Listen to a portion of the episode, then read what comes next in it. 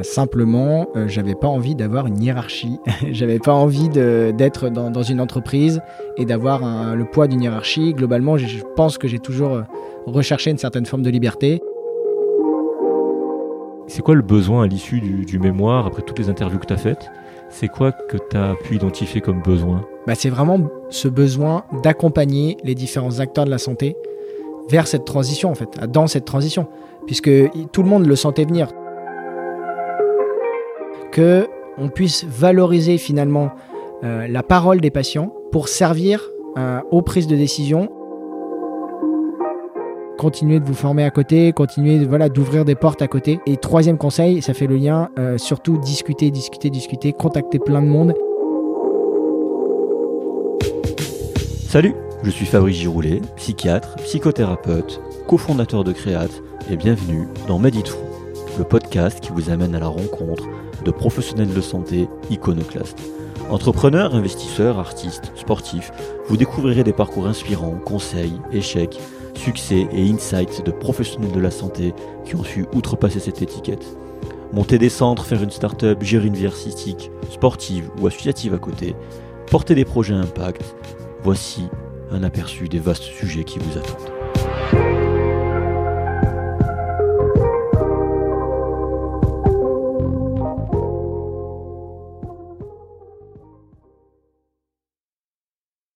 Alors je suis très heureux juste avant de commencer cet épisode de vous parler de notre sponsor Medere, M-E-D-E-R-E, anciennement NES Formation. Pour rappel, c'est vraiment l'organisme de formation médicale continue chez qui vous devez aller. Je me forme toujours avec eux et honnêtement, c'est toujours autant la folie, c'est toujours autant excellent. Harry et son équipe sont toujours géniaux et à l'écoute, et les contenus proposés sont toujours très pertinents et encore plus variés.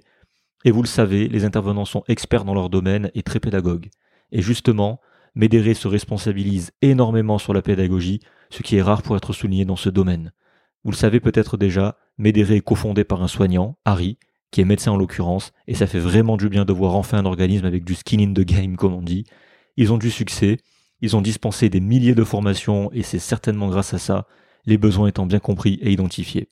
Autre point non négligeable, Médéré fait partie des organismes accrédités DPC, développement professionnel continu, ce qui ouvre la possibilité à une prise en charge financière et certifié Calliope. Alors Calliope, c'est un label créé par l'État pour identifier les organismes de formation répondant à des critères qualité stricts. Elle est très difficile à obtenir, ce qui parle de soi pour la qualité de Médéré. Vous pouvez aussi voir les avis dithyrambiques sur Google Review et Trustpilot, et c'est franchement mérité. Alors que vous soyez médecin, dentiste, infirmier, kinésithérapeute, soignant, et que vous voulez ou avez besoin de vous former, pour rappel encore, seuls 40% des professionnels de santé remplissent leur obligation de formation continue, c'est pas beaucoup. Alors allez sur medere.fr, M-E-D-E-R-E.fr, dites-leur que vous venez de la part du podcast et ils pourront vous proposer un petit quelque chose. Je vous en dis pas plus, allez-y, y jetez un œil, ça vaut vraiment le coup. Mais en attendant, on se retrouve tout de suite pour l'épisode.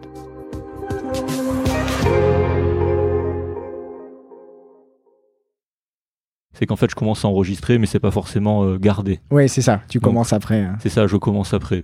Sinon, ici, ça s'appelle comment déjà ici où on est? Ici, ça s'appelle Pulsalis. Ouais. Euh, Pulsalis, donc, euh, euh, qui est la société d'accélération et de transfert de technologie de Lyon-Saint-Etienne. Ouais. Donc voilà, qui est l'incubateur dans lequel on est aujourd'hui. Bon, bah, tu sais quoi, c'est aussi cool que Harvard. Non, c'est pas vrai. commence par une pique assez gentille. Je te, je te trigger là dès le début. C'était pour un peu te taquiner. L'inverse aurait été très étonnant pour Harvard, les pauvres. Ouais.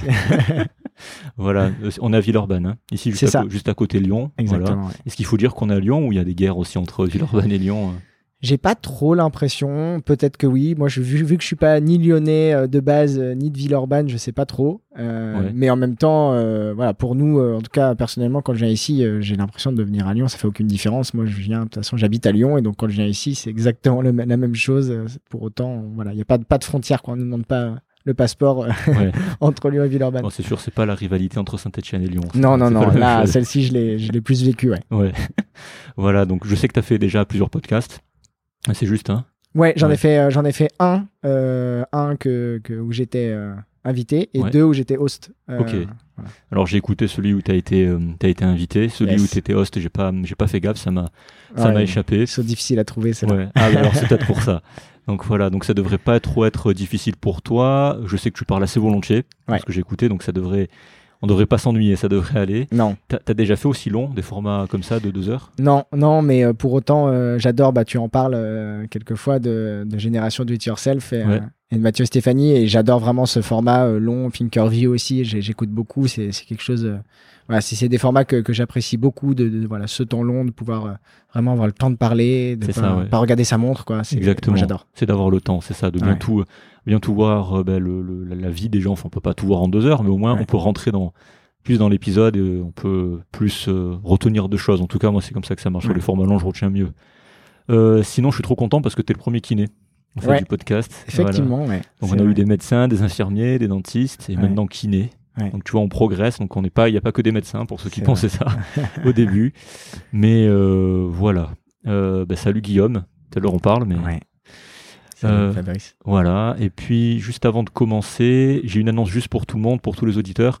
À chaque fois, je vous remercie et on vous remercie avec Clément. C'est c'est très sincère. Grâce à vous, donc ça fait un an qu'on fait ce podcast et on est arrivé à 1000 écoutes euh, par mois unique. Donc voilà, 1000 écoutes, ça peut paraître peu, mais c'est un domaine de niche. Donc Ouais. pour nous, ça fait beaucoup. Euh, sachant vu la durée des épisodes, en fait. C'est clair. Si on compte un taux de complétion d'à peu près 80%, ça fait trois mois de durée d'écoute par mois. C'est- pas mal. Donc euh, merci beaucoup. Euh, vous êtes vraiment tous et toutes euh, géniales, géniaux.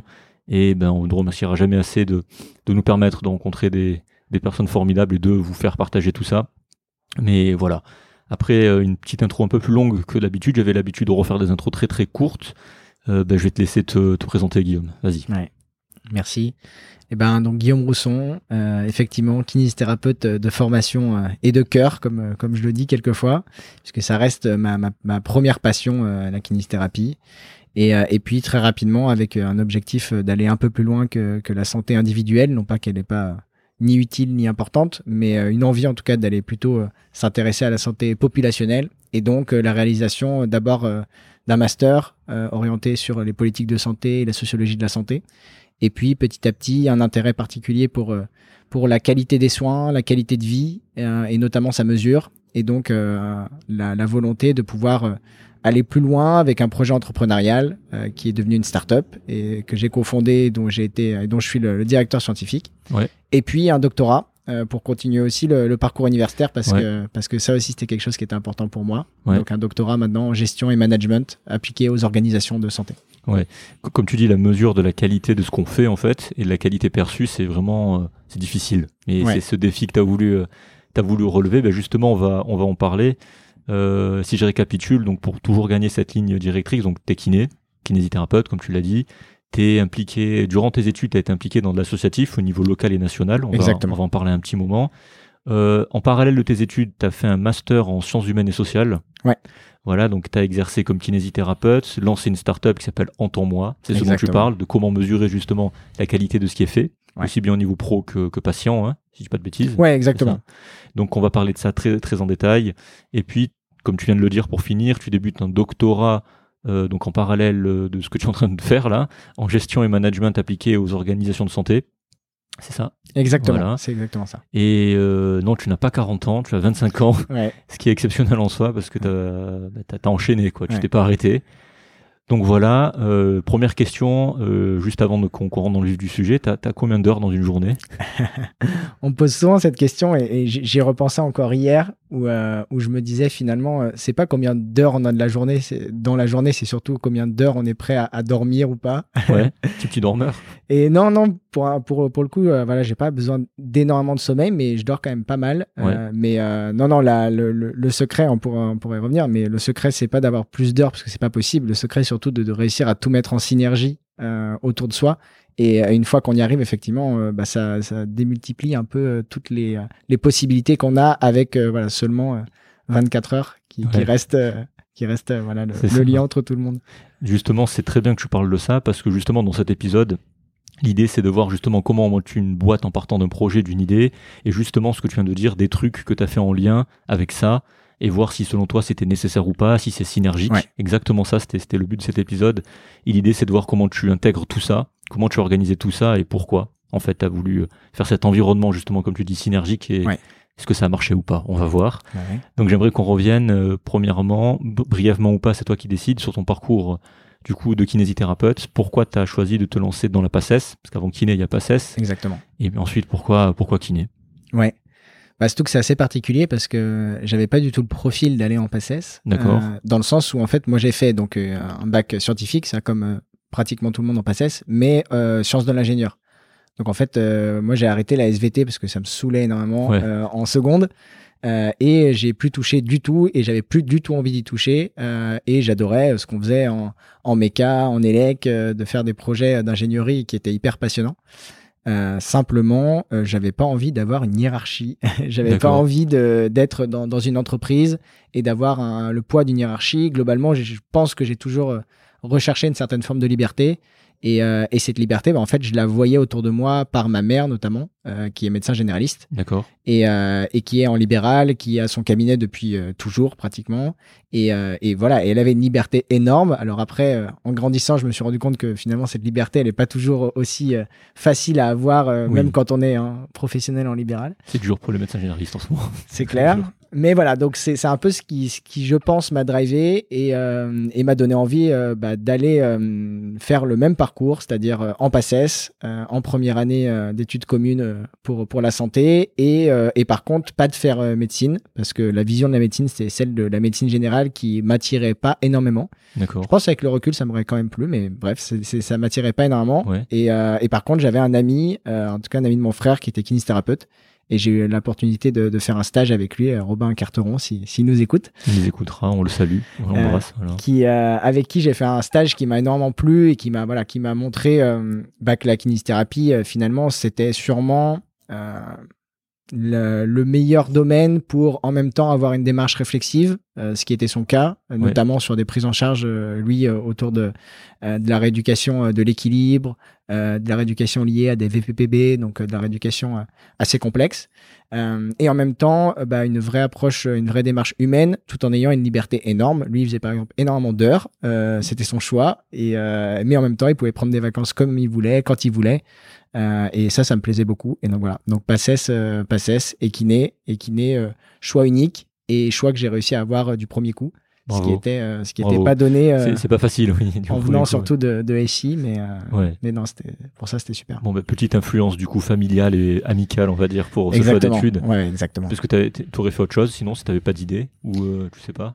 Ouais, ouais, moi je voulais, euh, je voulais aller en prépa avec euh, avec euh, avec mes potes du lycée. Je voulais aller en prépa dans l'objectif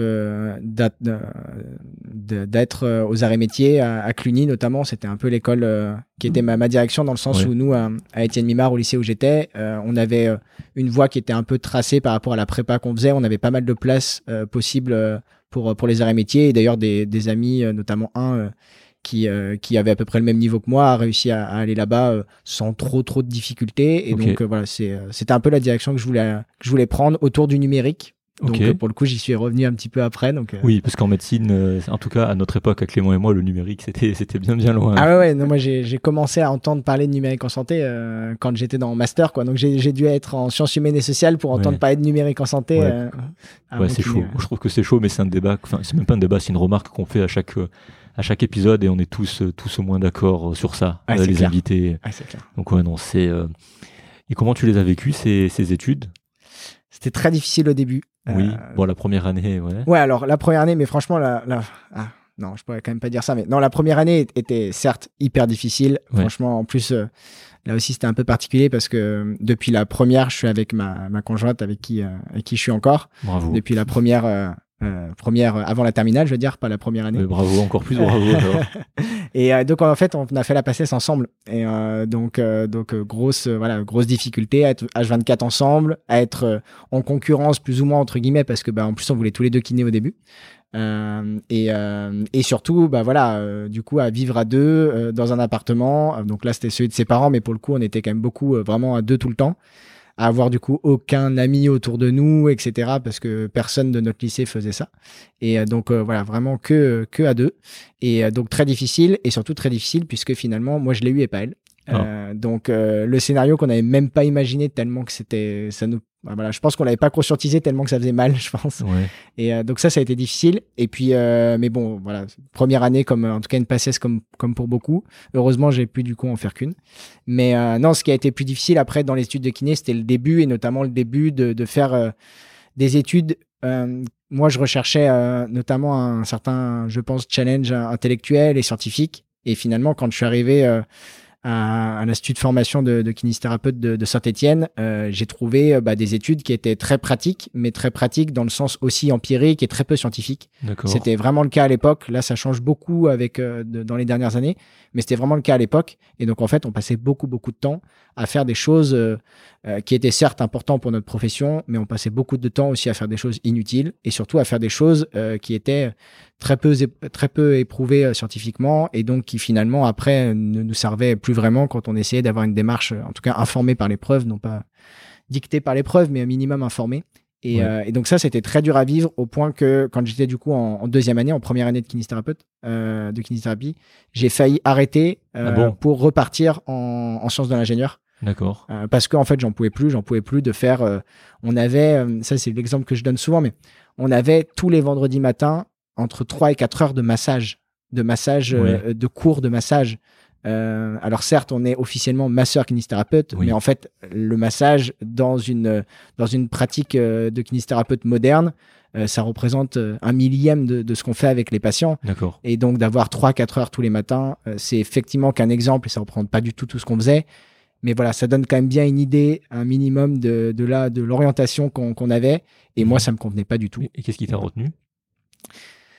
Je pense que ce qui m'a retenu, c'était quand même la, la, difficulté à avoir le, à avoir la, la passesse et le fait de se dire, en fait, euh, il me reste que quatre ans. Ça se trouve, ça va être différent. Ça se trouve, tu peux faire des choses et on en parlera justement. Tu peux faire des choses à côté qui, qui te motiveront plus.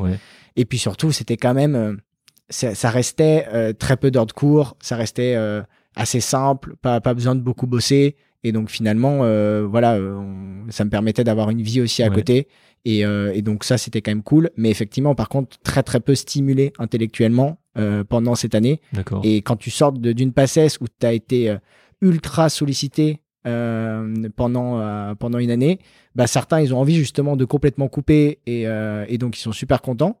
Et moi, j'avais effectivement envie un peu de couper, de faire la fête, etc. Mais j'avais aussi euh, envie d'avoir une continuité et de que mon cerveau tourne, quoi. Et là, c'était pas trop le cas. Donc ça, ça me plaisait pas beaucoup. D'accord. Bon, mais tu avais du temps du coup pour faire d'autres choses à côté. Si, si ça fait lien avec le, ce que tu as fait en associatif, au niveau national, qu'est-ce que tu as fait d'abord et puis qu'est-ce que ça t'a apporté? Ouais, beaucoup.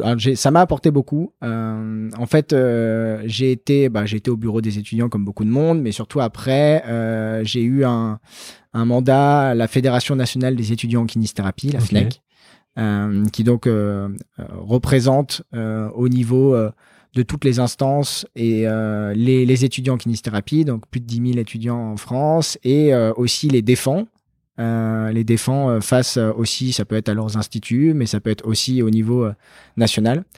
Et, et, dans ce rôle-là, moi, j'avais la particularité d'être en charge du développement scientifique et professionnel. Et en fait, c'était la première année où il y avait une personne qui était en charge de faire le lien entre les étudiants et les professionnels, et donc de donner finalement l'avis et représenter l'avis des étudiants sur la profession. Et donc ça, c'était pour moi hyper intéressant pour bah, me projeter dans les politiques de santé, les comprendre et essayer euh, humblement euh, d'agir un minimum dessus. Euh, ça fait beaucoup en tant qu'étudiant. C'est l'une des raisons pour lesquelles tu as, choisi de faire ça. on t'a contacté, c'est toi qui t'es proposé. Comment ça s'est fait? Ouais, c'est comme d'habitude, tu es en associatif, tu lèves la main et tu vas. Hein. D'accord. non, mais c'est ça. tu vois, je n'avais pas de notion de ça parce que c'est pas un truc qui m'avait touché lors de mes études. Hmm. Donc je me demandais comment ça se passait. C'est vrai que tous ceux qui, viennent ici et qui qui, m'expliquent un peu comment ils ont fait de l'associatif, ben c'est ça.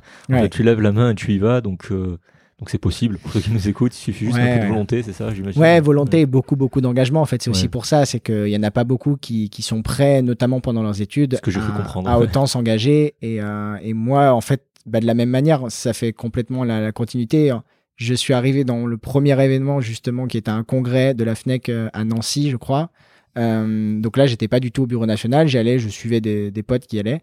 Et au final, j'ai trouvé des personnes bah, qui, alors qu'ils faisaient la même, les mêmes études que moi, bah, réfléchissaient énormément, pensaient énormément sur sur l'avenir de la profession ou même sur euh, l'avenir des études et sur euh, comment les modifier et tout ça. Et je me suis dit, waouh, en fait, enfin des gens vers dans qui je me je, me, je, me, représente et, et avec qui j'ai vraiment envie de passer du temps, mhm. euh, en tout cas du temps intellectuel à réfléchir. J'adorais passer du temps avec, euh, avec mes, mes, potes de promo pour faire des soirées, pour discuter avec eux, etc. Mais c'était pas le même temps. Et, et, donc voilà, et donc là j'ai découvert ça et donc tout de suite j'ai dit bon bah ok j'ai envie d'être formateur déjà. Ça, c'était le, premier pas, parce que j'avais envie aussi de, de transmettre et, et, de faire partie de l'aventure comme ça. Et puis, dès, le, dès la, le, renouvellement du bureau suivant, euh, j'ai euh, j'ai fait partie en tout cas de, de la liste qui, qui se proposait. Euh, et voilà, généralement, il n'y a qu'une liste. Hein, et il y a mhm. une liste qui, qui, se propose avec plus ou moins de, de personnes. Et, et, ça monte généralement, nous, entre 20 et 30 étudiants. Et aussi jeunes diplômés, potentiellement, ça va jusqu'à des, des, diplômés jusqu'à deux années de plus, qui, qui créent du coup un groupe et, et qui se répartissent les, différentes, les différents postes. Ouais, donc ce que, as, ce, que as, ce que tu cherchais, tu l'as retrouvé indirectement dans, dans cette dans cet engagement associatif que tu as eu pendant, pendant tes études, c'est, si tu dois résumer, qu'est-ce que ça t'a le plus apporté au niveau personnel de, de faire ça?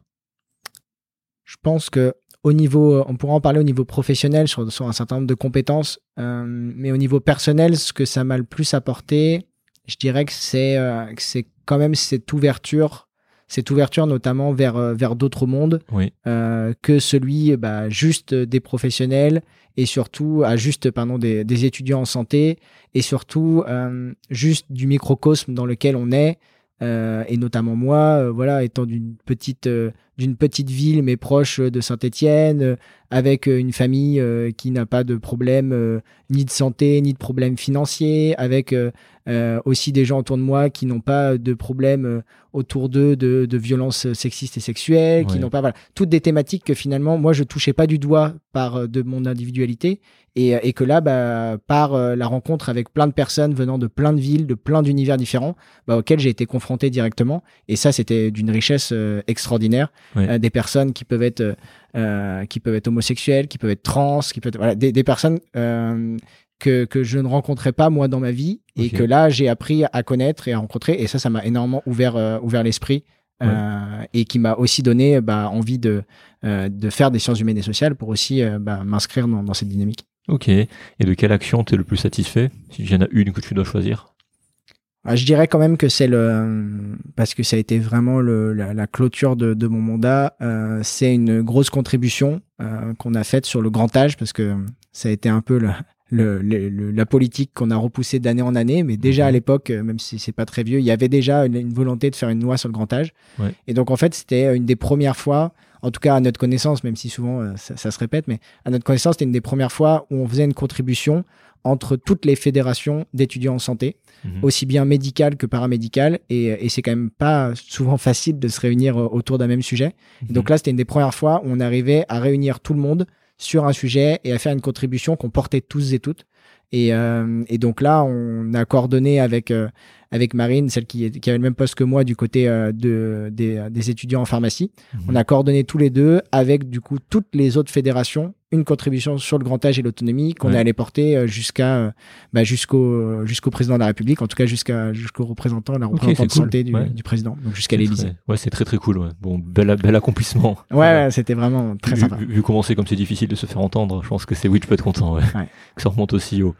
Du coup, on avance un petit peu. Donc, tu as fait un master, là, tu, tu, tu, viens, d'en, reparler.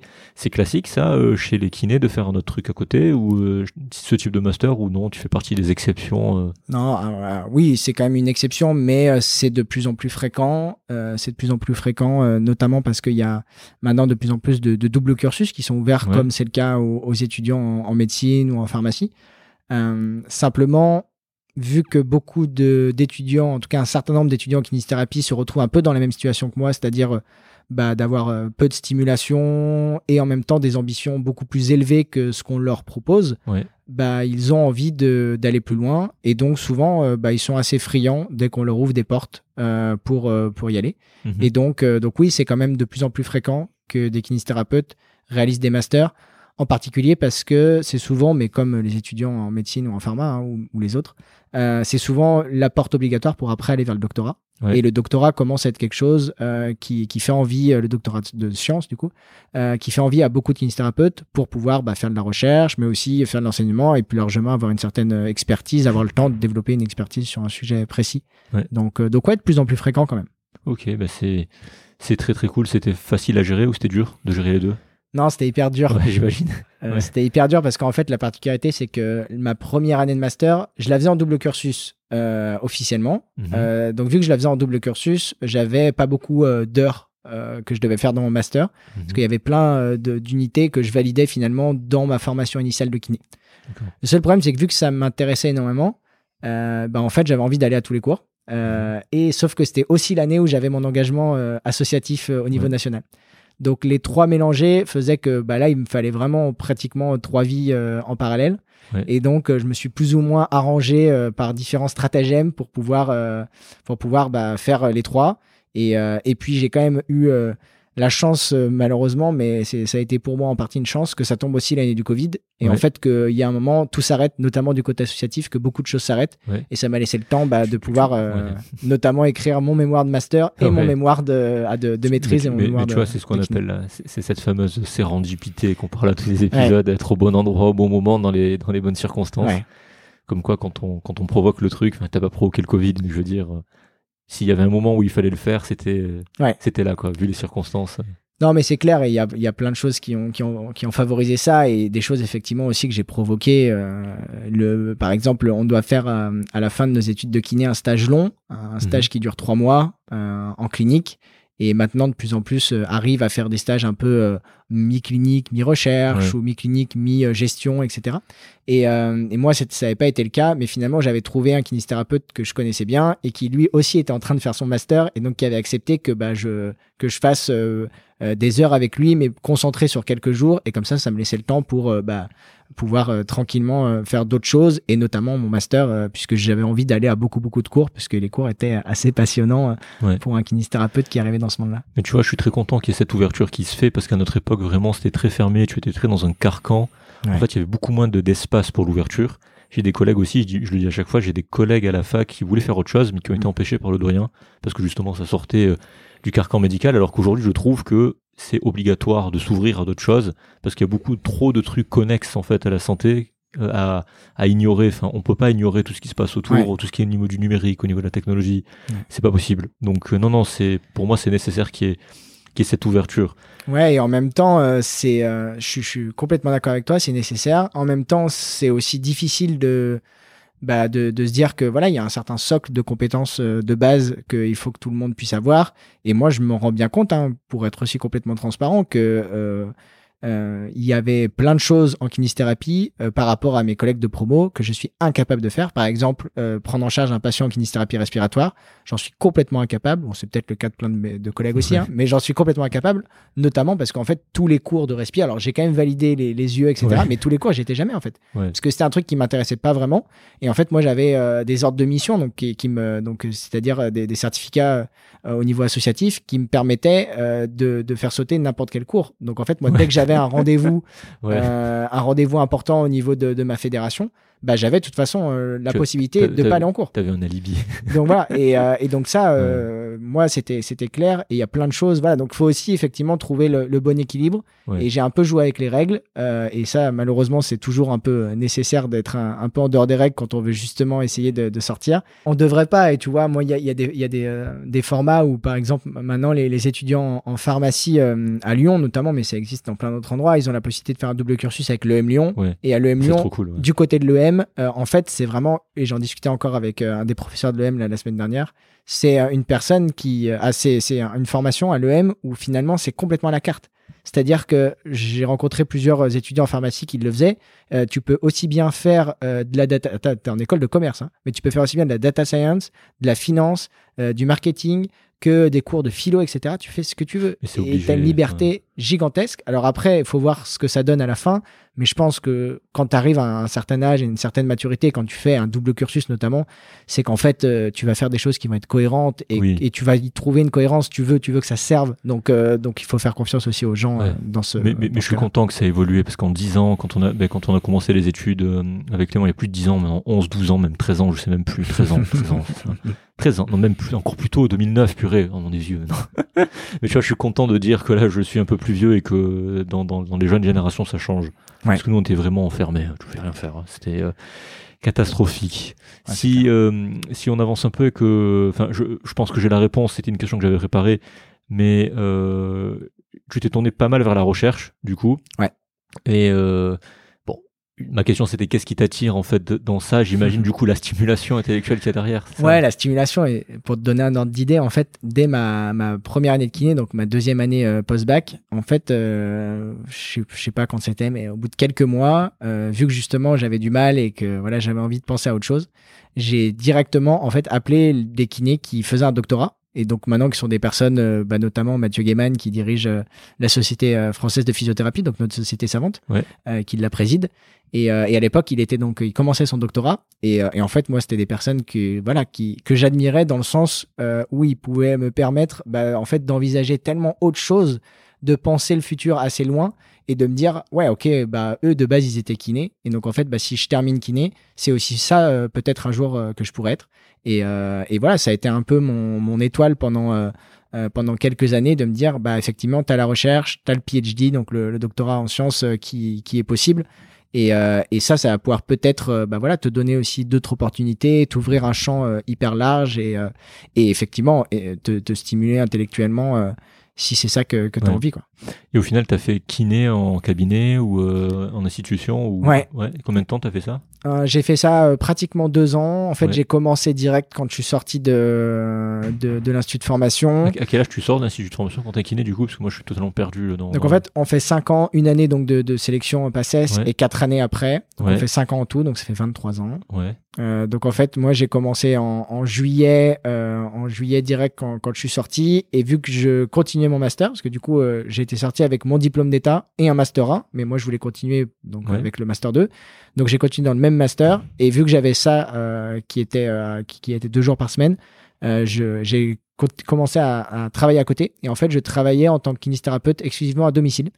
Donc je me déplaçais avec ma petite trottinette à domicile chez les patients et, et, coordonné par une structure qui s'appelle Gudule et qui te permet justement de, répartir tes, domiciles de la bonne manière, de, gérer un peu l'administratif et tout ça.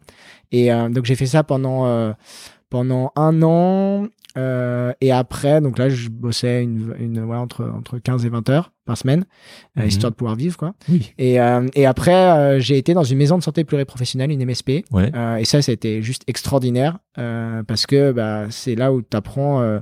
c'est un peu, hein, je disais souvent, c'est un peu le meilleur des deux mondes entre le, le libéral et l'hôpital, c'est-à-dire que c'est un, en même temps, c'est un, petit hôpital parce que bah, finalement, tu as plein, plein de professionnels autour de toi. Là, on était plus de 20 avec euh, médecin généraliste, sage-femme, psychiatre, psychologue, kiné, etc. Donc vraiment euh, inf, bien sûr, et secrétaire et le reste. donc, euh, donc vraiment génial. Euh, en même temps, aussi un mini hôpital dans le sens où tu as des projets, tu as des projets de, de maison de santé, tu as, as, des protocoles que tu peux monter, et puis c'est très large, d'autant plus maintenant, on essaie vraiment de favoriser ce, ce fonctionnement-là.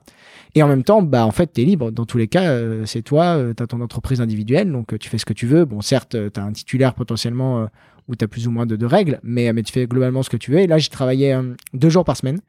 Euh, deux jours par semaine pour pouvoir euh, bah, là aussi continuer de travailler en tant que kiné. Et, et finalement, j'ai arrêté là en 2022.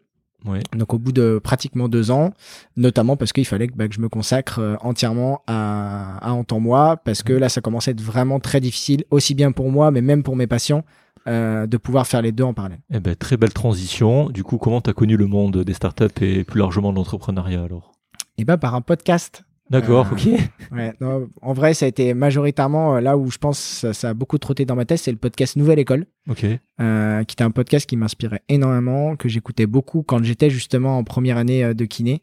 Ouais. Euh, qui euh, bah, qui euh, faisait des entretiens avec euh, avec un peu tout le monde, mais notamment avec des personnes de The Family ou des entrepreneurs de, de, de l'époque.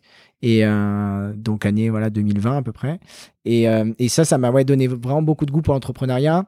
Et puis, et puis aussi, dans tous les cas, cet aspect de, de liberté. Et je pense que il y a quand même aussi des éléments un peu inconsciemment autour de moi, euh, de ma famille, parce que finalement, pratiquement, on s'en rendait compte petit à petit que tout le monde était entrepreneur, dans le sens où bah, ma mère elle a une forme d'entrepreneuriat en tant que, que, médecine, en tant que médecin généraliste.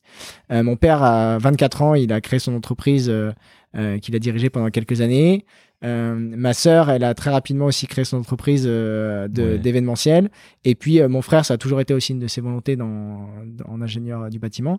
Et, et donc voilà, donc au final, il y avait cette volonté un peu de partout autour de moi. Et je pense que ça a quand même un minimum infusé dans, dans mon cerveau. Les schémas. Voilà. et je, je, le lis un peu comme ça maintenant en y repensant. Mais, mais voilà. Et donc ouais, ça a été par là où j'ai connu le monde de l'entrepreneuriat. Et c'est quelque chose qui est pas mal resté. Et, et puis après, bah, j'ai fait un, un hackathon euh, à Paris, euh, le même que, que Solène. On va en parler, trop bien, ok. Le, la même année? Et je pense que c'était la même année. Je crois qu'on avait, on en avait parlé et je crois que c'était la même année. Le MIT à King euh, Medicine à, à Paris, ok qui était à Epitech. Ok.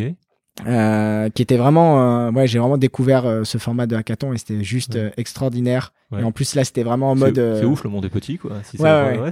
je crois, en tout cas, c'est sûr que c'était le, c'était le, le, même, peut-être pas la même année, mais je crois que c'était la même année. Donc pour ceux qui nous rejoignent, Solène, Solène, Solène, épisode, je sais plus, je sais plus le numéro, mais c'est voilà, l'épisode avec Acure allez l'écouter. Ouais, donc c'est ouf. Donc as, ouais, t'as commencé par un hackathon, on va le, on va en parler.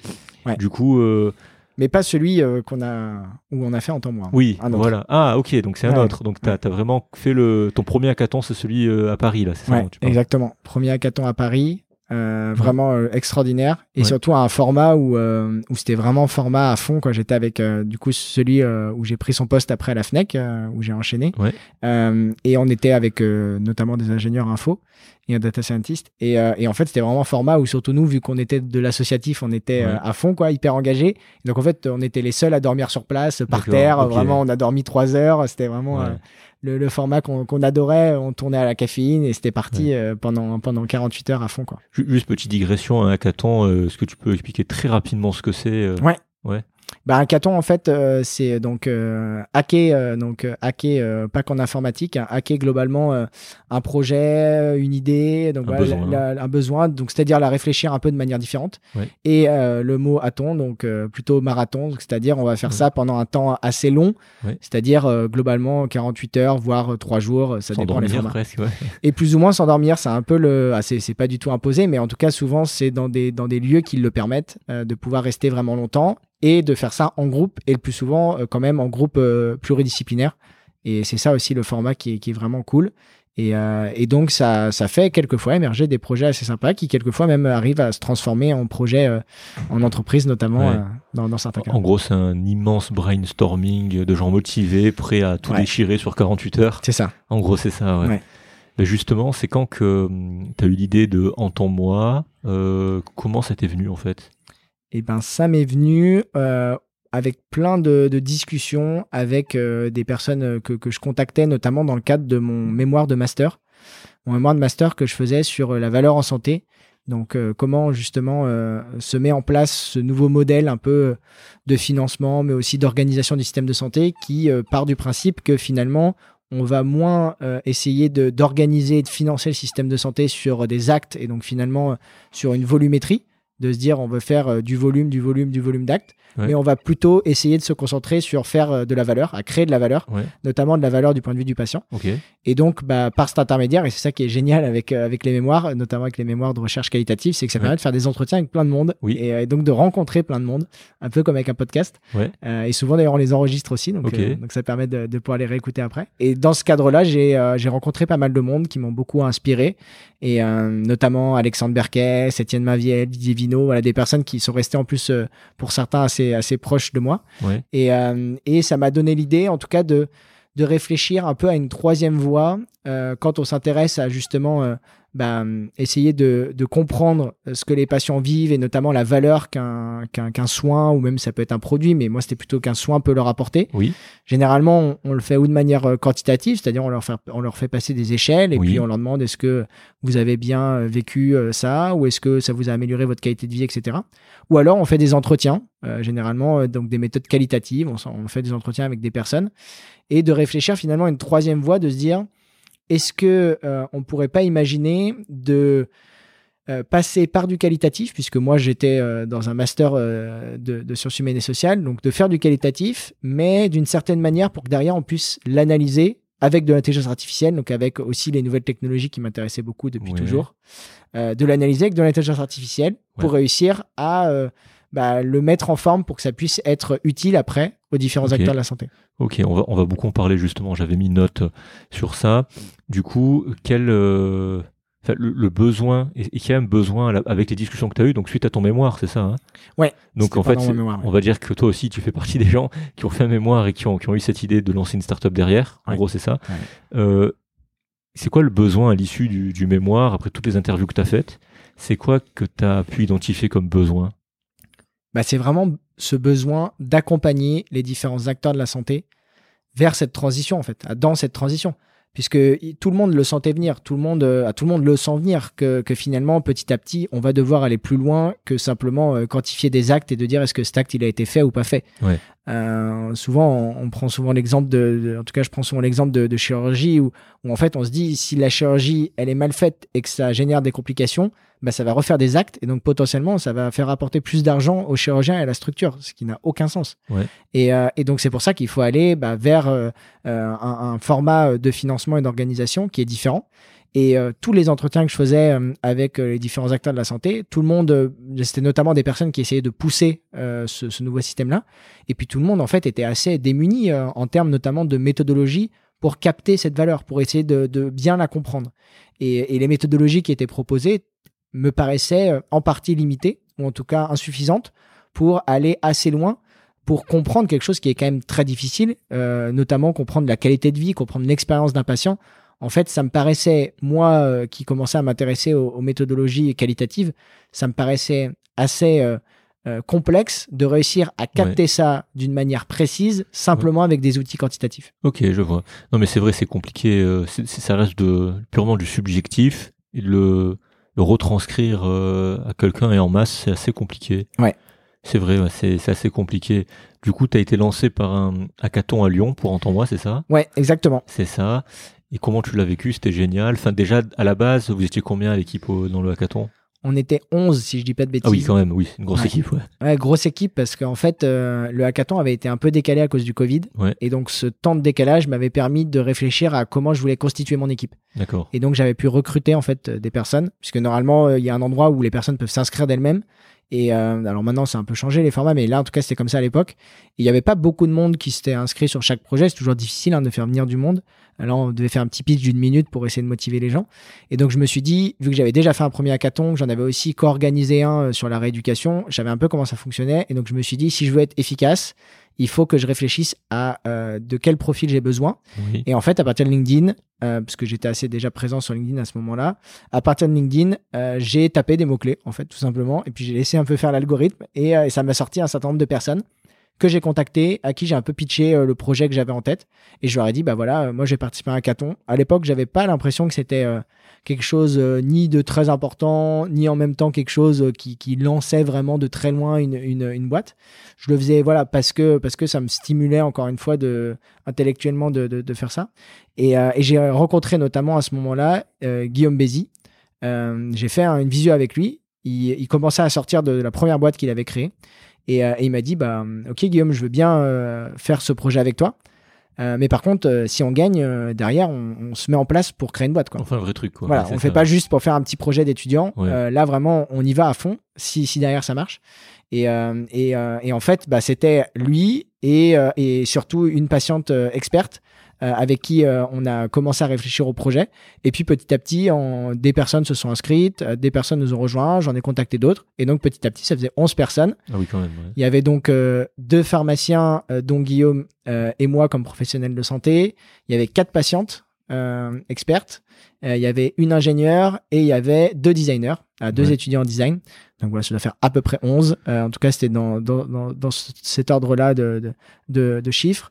Euh, et, donc, on a bossé pendant 48 heures avec, par contre, malheureusement, encore un format euh, majoritairement distanciel parce que c'était ah. encore en plein Covid. Ouais, mais du coup, il y a quand même une intelligence de réflexion avant. Euh, c'est pas juste je me lance comme ça, j'y vais. Non, là, pour celui-là, tu avais réfléchi ouais. à l'avance de comment comment t'allais t'y prendre. C'était déjà une idée que tu avais portée lors des autres hackathons ou c'est vraiment celui-là Non. Je l'avais jamais porté. Euh, j'avais réfléchi avec des personnes au téléphone en en discutant avec du monde. Et d'ailleurs, le projet n'était pas exactement celui. Il s'appelait déjà en temps moi, mais mais il n'était pas exactement celui qu'on qu'on traite maintenant. Euh, mais oui, je m'en étais rendu compte dans celui que j'avais fait à, Paris. Euh, et j'avais été assez frustré. En fait, on avait beaucoup bossé. On avait un super projet qui d'ailleurs est devenu après des boîtes. Il y a plein de boîtes qui font exactement ce qu'on avait imaginé à, à ce moment-là. Euh, et j'avais été hyper frustré parce qu'on était arrivé troisième. Euh, donc juste en dessous des deux premiers lots, euh, en tout cas notamment des deux lots qui permettaient d'avoir un vrai accompagnement derrière. Et, euh, et alors qu'il y en avait plein qui disaient ah nous on s'est battu pour pour que votre projet il soit élu, des personnes voilà qui dirigeaient des incubateurs, ils nous ont dit bah c'était vraiment super, contactez-moi etc. Et finalement bon on n'est pas allé jusqu'au bout. Donc ça m'a un peu frustré donc je me suis dit cette fois on le prépare et donc bah voilà vu que vu que je travaillais et je réfléchissais déjà beaucoup au sujet, bah je savais un peu de quoi j'avais envie, de quoi j'avais besoin. Et donc ça nous a permis bah, d'aller assez vite euh, pendant le hackathon et de gagner euh, en tout cas un des, une, un des axes euh, du hackathon qui était sur l'expérience patient en oncologie. Et tu gagnes quoi quand tu gagnes? Donc de l'accompagnement, c'est ça? Ouais, tu gagnes de l'accompagnement par le iCare Lab, donc qui est le un, alors pas un incubateur, mais qui est une, une sorte de plateforme d'innovation en santé sur sur Lyon. Qui a surtout un très gros réseau et qui te permet de, de, de bien te lancer euh, le hackathon d'ailleurs duquel est sorti aussi Marty euh, Quentin ah qui, est, qui, est, passé aussi. Ok, euh, qui est passé aussi. Bah, le monde est vraiment trop petit, c'est vraiment hallucinant quoi. C'est clair. C'est ça, c'est c'est oui Marty, Quentin Polic. Exactement. Je sais plus le numéro de l'épisode, mais allez l'écouter aussi. Ouais, il y a pas très longtemps. c'est ça, ouais. Qu'il est sorti.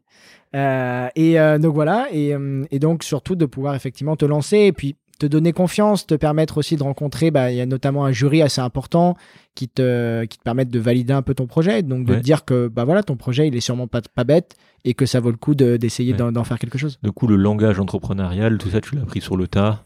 Ouais, je l'ai appris sur le tas et quand même beaucoup en écoutant les du podcasts. coup les podcasts. C'est un bon moyen d'apprendre. Ouais. Et puis après, en passant par, par Lyon Startup, euh, comme, euh, comme Quentin, euh, avec Marty, en passant par Lyon Startup, qui est donc un format d'incubation finalement pendant, pendant, pendant six mois, où là on a plein d'ateliers, de cours, etc., notamment à l'EM Lyon.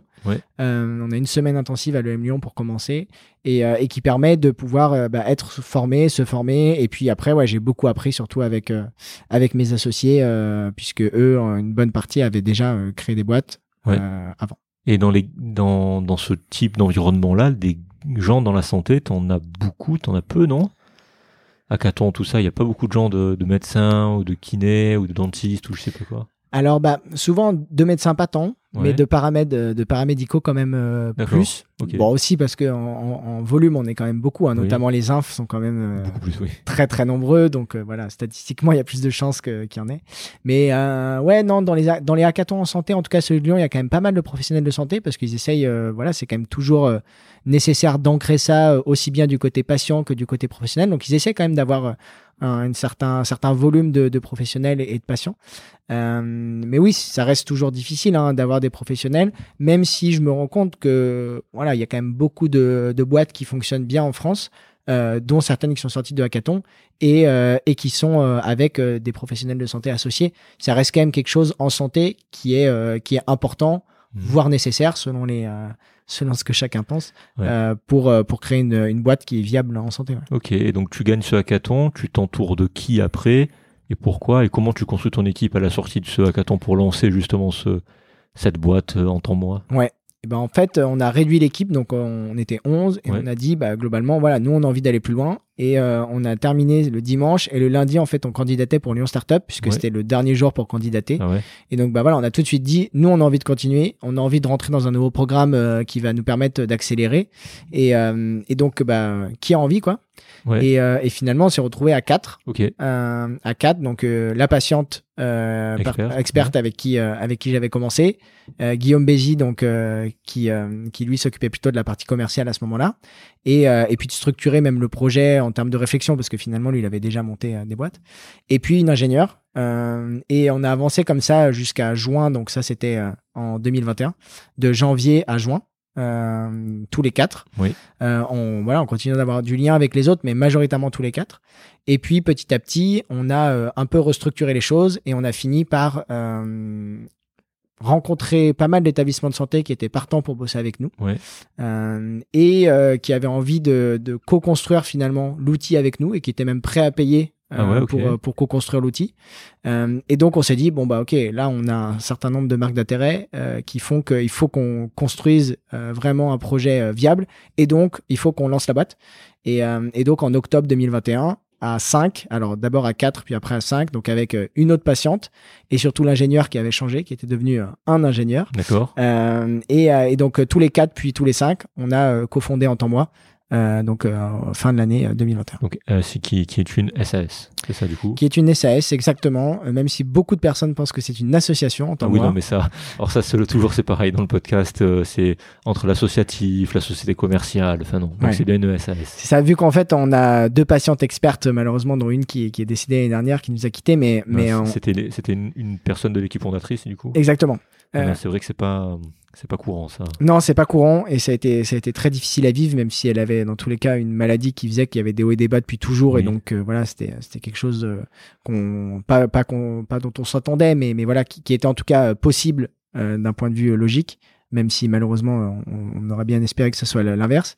Mais euh, mais donc oui, vu qu'on avait deux patientes et maintenant encore une patiente euh, qui fait partie des, des fondateurs, de l'équipe fondatrice, bah, beaucoup pensent qu'en fait on est une association parce que Ouais. pour eux, euh, s'il y a des patients, ça peut être qu'une association. Ouais. Et en fait, bah non, il y a des patients qui font de l'entrepreneuriat Oui, et il y en a même un certain nombre. Oui, oui, il y en a un certain nombre, ouais. Ok, donc 5, vous faites la... c'est en quelle année que, vous, que, que tu ouvres en temps mois? Octobre 2021, on a en- officiellement. Donc ça fait, ça fait un an et demi. Ça fait Exactement, Ça, pile ouais. en plus, on est en avril, octobre c'est dans 6 mois, donc c'est ça. ça. Ouais, on a fêté l'anniversaire euh, là il y, a, il y a quelques mois, euh, Ouais. les un an. ouais. Ok. Donc, ce qui est intéressant de, de, de voir, c'est que au, dès le début, tu t'es entouré de gens qui avaient des compétences que tu n'avais pas, Ouais. notamment dans la création de boîtes, comme tu dis, Ouais. avec Guillaume Bézi, si je me dis, c'est ça. Ouais. Et puis après, tu avais besoin ben, de patients, puisque c'est quelque chose qui concerne les patients, donc tu as besoin de, ben, des acteurs en, premier, en première ligne qui sont les patients. Il y avait toi, il y avait donc un ingénieur, Exactement, il y devenu- ouais. c'était une et, qui est devenu un ou un qui est devenu une. C'est une qui est devenue un, ouais. Ok, donc il y avait une fille à la base, puis Ouais. après c'est un gars qui est venu, euh, Ouais. voilà, ingénieur en quoi? Ingénieur info, informatique. euh, Plus back-end, front-end, c'est-à-dire qui va. Très généraliste, Généraliste. sorti d'un INSA, donc euh, vraiment formé euh, il y, a, y, a y a quelques, quelques années. Un, euh, INSA, c'est. ouais, INSA, donc c'est un. Alors je sais pas de quoi c'est l'acronyme, mais en tout cas c'est des écoles d'ingénieurs généralistes. Ok, c'est INSA. hein, Exactement, et qui souvent sont très orientés info, Ouais. euh, et maintenant beaucoup du coup de data science aussi, Ok. et euh, qui sont euh, un peu de partout en France. Et là, on est justement euh, juste à côté de l'INSA de, de Lyon. Oui, j'ai vu ça. Ouais. Donc, euh, donc voilà. Mais lui, il a fait l'INSA Rouen, Ok. et, euh, et il sort donc voilà d'un parcours assez généraliste, mais orienté sur l'informatique, et donc avec la, la capacité de globalement savoir un peu tout faire. Et la dernière personne, c'était. Là, j'ai dit, ça fait 4. Quatre, et donc euh, la patiente. Il y avait deux patientes. deux patients experts, c'est ça. et C'est ça. Et du coup, ces gens-là, si j'ai bien compris, pour récapituler, tu les as trouvés euh, sur LinkedIn, c'est ça? Alors ouais, euh, il y en a, il y a Guillaume Bézi donc que j'ai trouvé sur LinkedIn. Oui. La première patiente, j'avais fait une formation avec elle Ouais. pour apprendre justement à travailler en partenariat patient. Parce que ça, ça c'est aussi une thématique dont on peut parler, parce que, qui, qui m'intéresse énormément, et c'est pour ça qu'on a voulu dès le début cofonder l'entreprise avec des professionnels et des patientes. Ouais. Donc voilà, il y avait cette patiente-là, euh, qui euh, du coup nous a permis d'avoir une autre patiente, euh, Catherine Cerizet, qui, euh, qui, qui est toujours là avec nous, et, et l'ingénieur que connaissait Guillaume. Et donc c'est pour ça que quand on, on s'est séparé de la première ingénieure, euh, et ben finalement Guillaume a, a, a permis d'a- d'avoir très rapidement une nouvelle personne, qui- voilà, dont, dont il avait la, la confiance, et pour cofonder l'entreprise. Cette fois-ci avec cinq personnes, donc globalement toutes les compétences, en tout cas aussi bien sales que l'expertise métier, que la connaissance, euh, euh, voilà vraiment de, de ce que vivent les patients, ce qui était Mhm. important pour notre sujet, et aussi la compétence technique Ok. euh, indispensable. Et quand vous fondez le truc, euh, je te pose directement la question, je te la reposerai après. Tu fais tes 5, tu fais 20, 20, 20, 20, 20, 5 fois 20 Non, pas du tout. Pas du tout, ok. Non, pas du tout, parce qu'en fait, initialement, on a, quand on a créé, on n'était que 4 déjà, Ouais. et pas 5. et surtout, il y avait du coup la patiente qui avait déjà pas mal de problèmes de santé, et, et donc qui, dans tous les cas, pouvait pas vraiment être de manière opérationnelle sur Ouais. un temps mois. Donc, c'était logique que nous trois, on ait plus euh, de Mhm. part. Et puis surtout, il y avait euh, Guillaume Bézi qui, à ce moment-là, euh, moi, du coup, j'ai, j'ai, euh, ce- à ce moment-là, je dirigeais plus le projet, puisque euh, j'allais commencer mon doctorat. Alors finalement, ça a pris un an de décalage, mais à ce moment-là, je candidatais en tout cas sur une bourse doctorale, et donc je pensais avoir la bourse et donc commencer mon doctorat. Et donc j'allais, je pouvais pas être CEO d'une startup qui se lançait et en même temps en doctorat. C'est compliqué, ouais. Donc Guillaume a pris la direction générale et comme souvent le directeur général, vu que c'est lui aussi qui, qui a le, en tout cas qui, qui, a pas mal de responsabilités sur sur son dos, bah il prend plus de parts. Et donc là, on a fait une répartition qui permettait à Yann et moi, vu qu'on était à peu près euh, équivalents euh, sur sur sur l'aspect opérationnel, d'être tous les deux euh, équivalents. Guillaume un peu plus et puis la patiente un petit peu moins. et, et, voilà. Et puis après, quand l'autre patiente est arrivée, on a réparti un peu le, le point mais assez pour être impliqué du coup. Ouais, assez pour être impliqué et assez pour que ça soit pas juste, euh, euh, comme, elle, comme elle le disait souvent, une patiente alibi. Euh, voilà, que ça soit juste 1% ou alors surtout une patiente dans un board à côté. Voilà, là c'était vraiment. ouais, de toute façon, ça a toujours été, même au-delà des parts qui en startup vaut pas grand-chose dans tous les cas quand on réfléchit entre nous, d'avoir surtout d'être hyper équitable au niveau de la, de la prise de, de, mm. de pouvoir et de, et de, de décision tout au long de la vie de l'entreprise. Ok. Euh, je te poserai la question après. Euh, je reviendrai sur cette question, faut pas que j'oublie. comment tu, euh, tu pourrais sinon décrire en temps moi On en parle beaucoup depuis tout à l'heure. on a compris ce que c'était à peu près. là, comment si, tu devais décrire en fait en temps moi, qu'est-ce que qu'est-ce que tu dirais? Bah, je dirais que c'est une déjà une jeune entreprise qui a été cofondée par des patients, des professionnels et un ingénieur, et qui permet d'aider les fournisseurs de soins à mieux comprendre leurs patients. Oui et notamment à mieux comprendre l'expérience que leurs patients vivent tout au long de leur parcours de santé bah, clair, pour essayer d'améliorer leurs pratiques, que ce soit les pratiques organisationnelles, mais aussi bien les pratiques professionnelles. Ok, c'est très clair. Et du coup, c'est quoi la proposition de valeur derrière Entends-moi Eh ben, c'est cette capacité à capter l'expérience patient, mais à surtout à ce que cette expérience patient se transforme, ce vécu patient se transforme en indicateur de prise de décision. Que on puisse valoriser finalement euh, la parole des patients pour servir euh, aux prises de décision et notamment bah, que cette euh, représentation que les patients ont du soin et de ce qu'ils vivent soit diffusée le plus largement possible pour que ça puisse avoir un poids dans les décisions prises par tous les acteurs, mais dans notre cas au premier lieu par, les organisations de santé que sont notamment les établissements de santé. Ouais, dit comme ça, ça fait c'est très compréhensible, c'est très clair ça a l'air quand même assez euh, titanesque ce que tu es en train de dire là parce que essayer de retranscrire un truc qui est totalement subjectif, qualitatif en quelque chose d'analysable euh, par les par les professionnels, par un être humain tout simplement, et de faire comme, euh, enfin, je sais pas si on peut dire un gold standard, mais un benchmark, c'est ça? Ouais, ouais, en tout cas, c'est un objectif à terme d'avoir effectivement la possibilité de d'avoir une forme de benchmark, euh, que ce soit pour euh, au service des patients, mais aussi au service euh, des établissements. Ouais. Et, et, du coup, si tu devrais décrire ta, ta mission et, et ton étoile polaire, le, le même truc qui te guide et pour lequel tu te tues, on va dire ça comme ça, qu'est-ce que c'est au final? Bah, c'est que à n'importe quel moment dans la vie de n'importe quel professionnel euh, de santé et qui soit euh, dans les professionnels de santé au sens large, hein, aussi ceux qui dirigent les établissements, etc., que tous ceux qui ont un impact finalement euh, sur la santé, que à chaque moment de leur vie, ils aient dans leur prise de décision la capacité de se dire si je prends cette décision, quel impact ça a sur la vie des patients et surtout qu'est-ce qui va me permettre de prendre ma décision à partir de la vision des patients. C'est très clair. Mais du coup, avant d'en arriver là, parce que là c'est très très clair ce que tu dis, j'imagine que euh, vous vous réunissez. Enfin, comment tu fais pour en arriver à, quelque chose d'aussi clair? Euh, C'est long, c'est compliqué. Vous vous réunissez toujours entre vous. Enfin, au début, vous êtes beaucoup réunis. Comment comment vous arrivez à plusieurs à dégager justement euh, bah, cette valeur qui est claire, cette mission qui est claire? Ouais. Bah, en fait, ça s'est fait en on va dire en trois grandes étapes. La première, ça a été donc l'idée originelle, l'idée originelle qui était plutôt sur la qualité de vie qui était plutôt de se dire comment on va réussir à, à, permettre aux patients d'un peu faire une introspection sur eux, se dire qu'est-ce qui a de l'importance pour moi. C'était, ça partait vraiment de, de toute la, euh, de toute la, volonté un peu internationale de what matters to you. C'est voilà, qu'est-ce qui est important pour moi? Et de pouvoir se dire bah, ce qui est important pour moi, je le dis à une application, comme ça, ça permet de, de le mettre un peu pour moi de côté. Et surtout, c'est analysé par des algorithmes qui permettent après de pouvoir le transformer en indicateur pour euh, le, donner à mon médecin et que par exemple bah, mon psychiatre il puisse savoir qu'est-ce qui est important pour moi et donc qu'il puisse bah, prendre ses décisions lui en tant que psychiatre à partir de ça. C'est très bien. Ça c'était l'idée originelle et finalement quand on allait voir les établissements euh, et notamment quand Guillaume Bézi a fait euh, une, grosse étude de marché auprès de pratiquement toutes les directions qualité des CHU et de beaucoup de cliniques et de centres de contre le cancer, il a dit ok super très bien votre truc.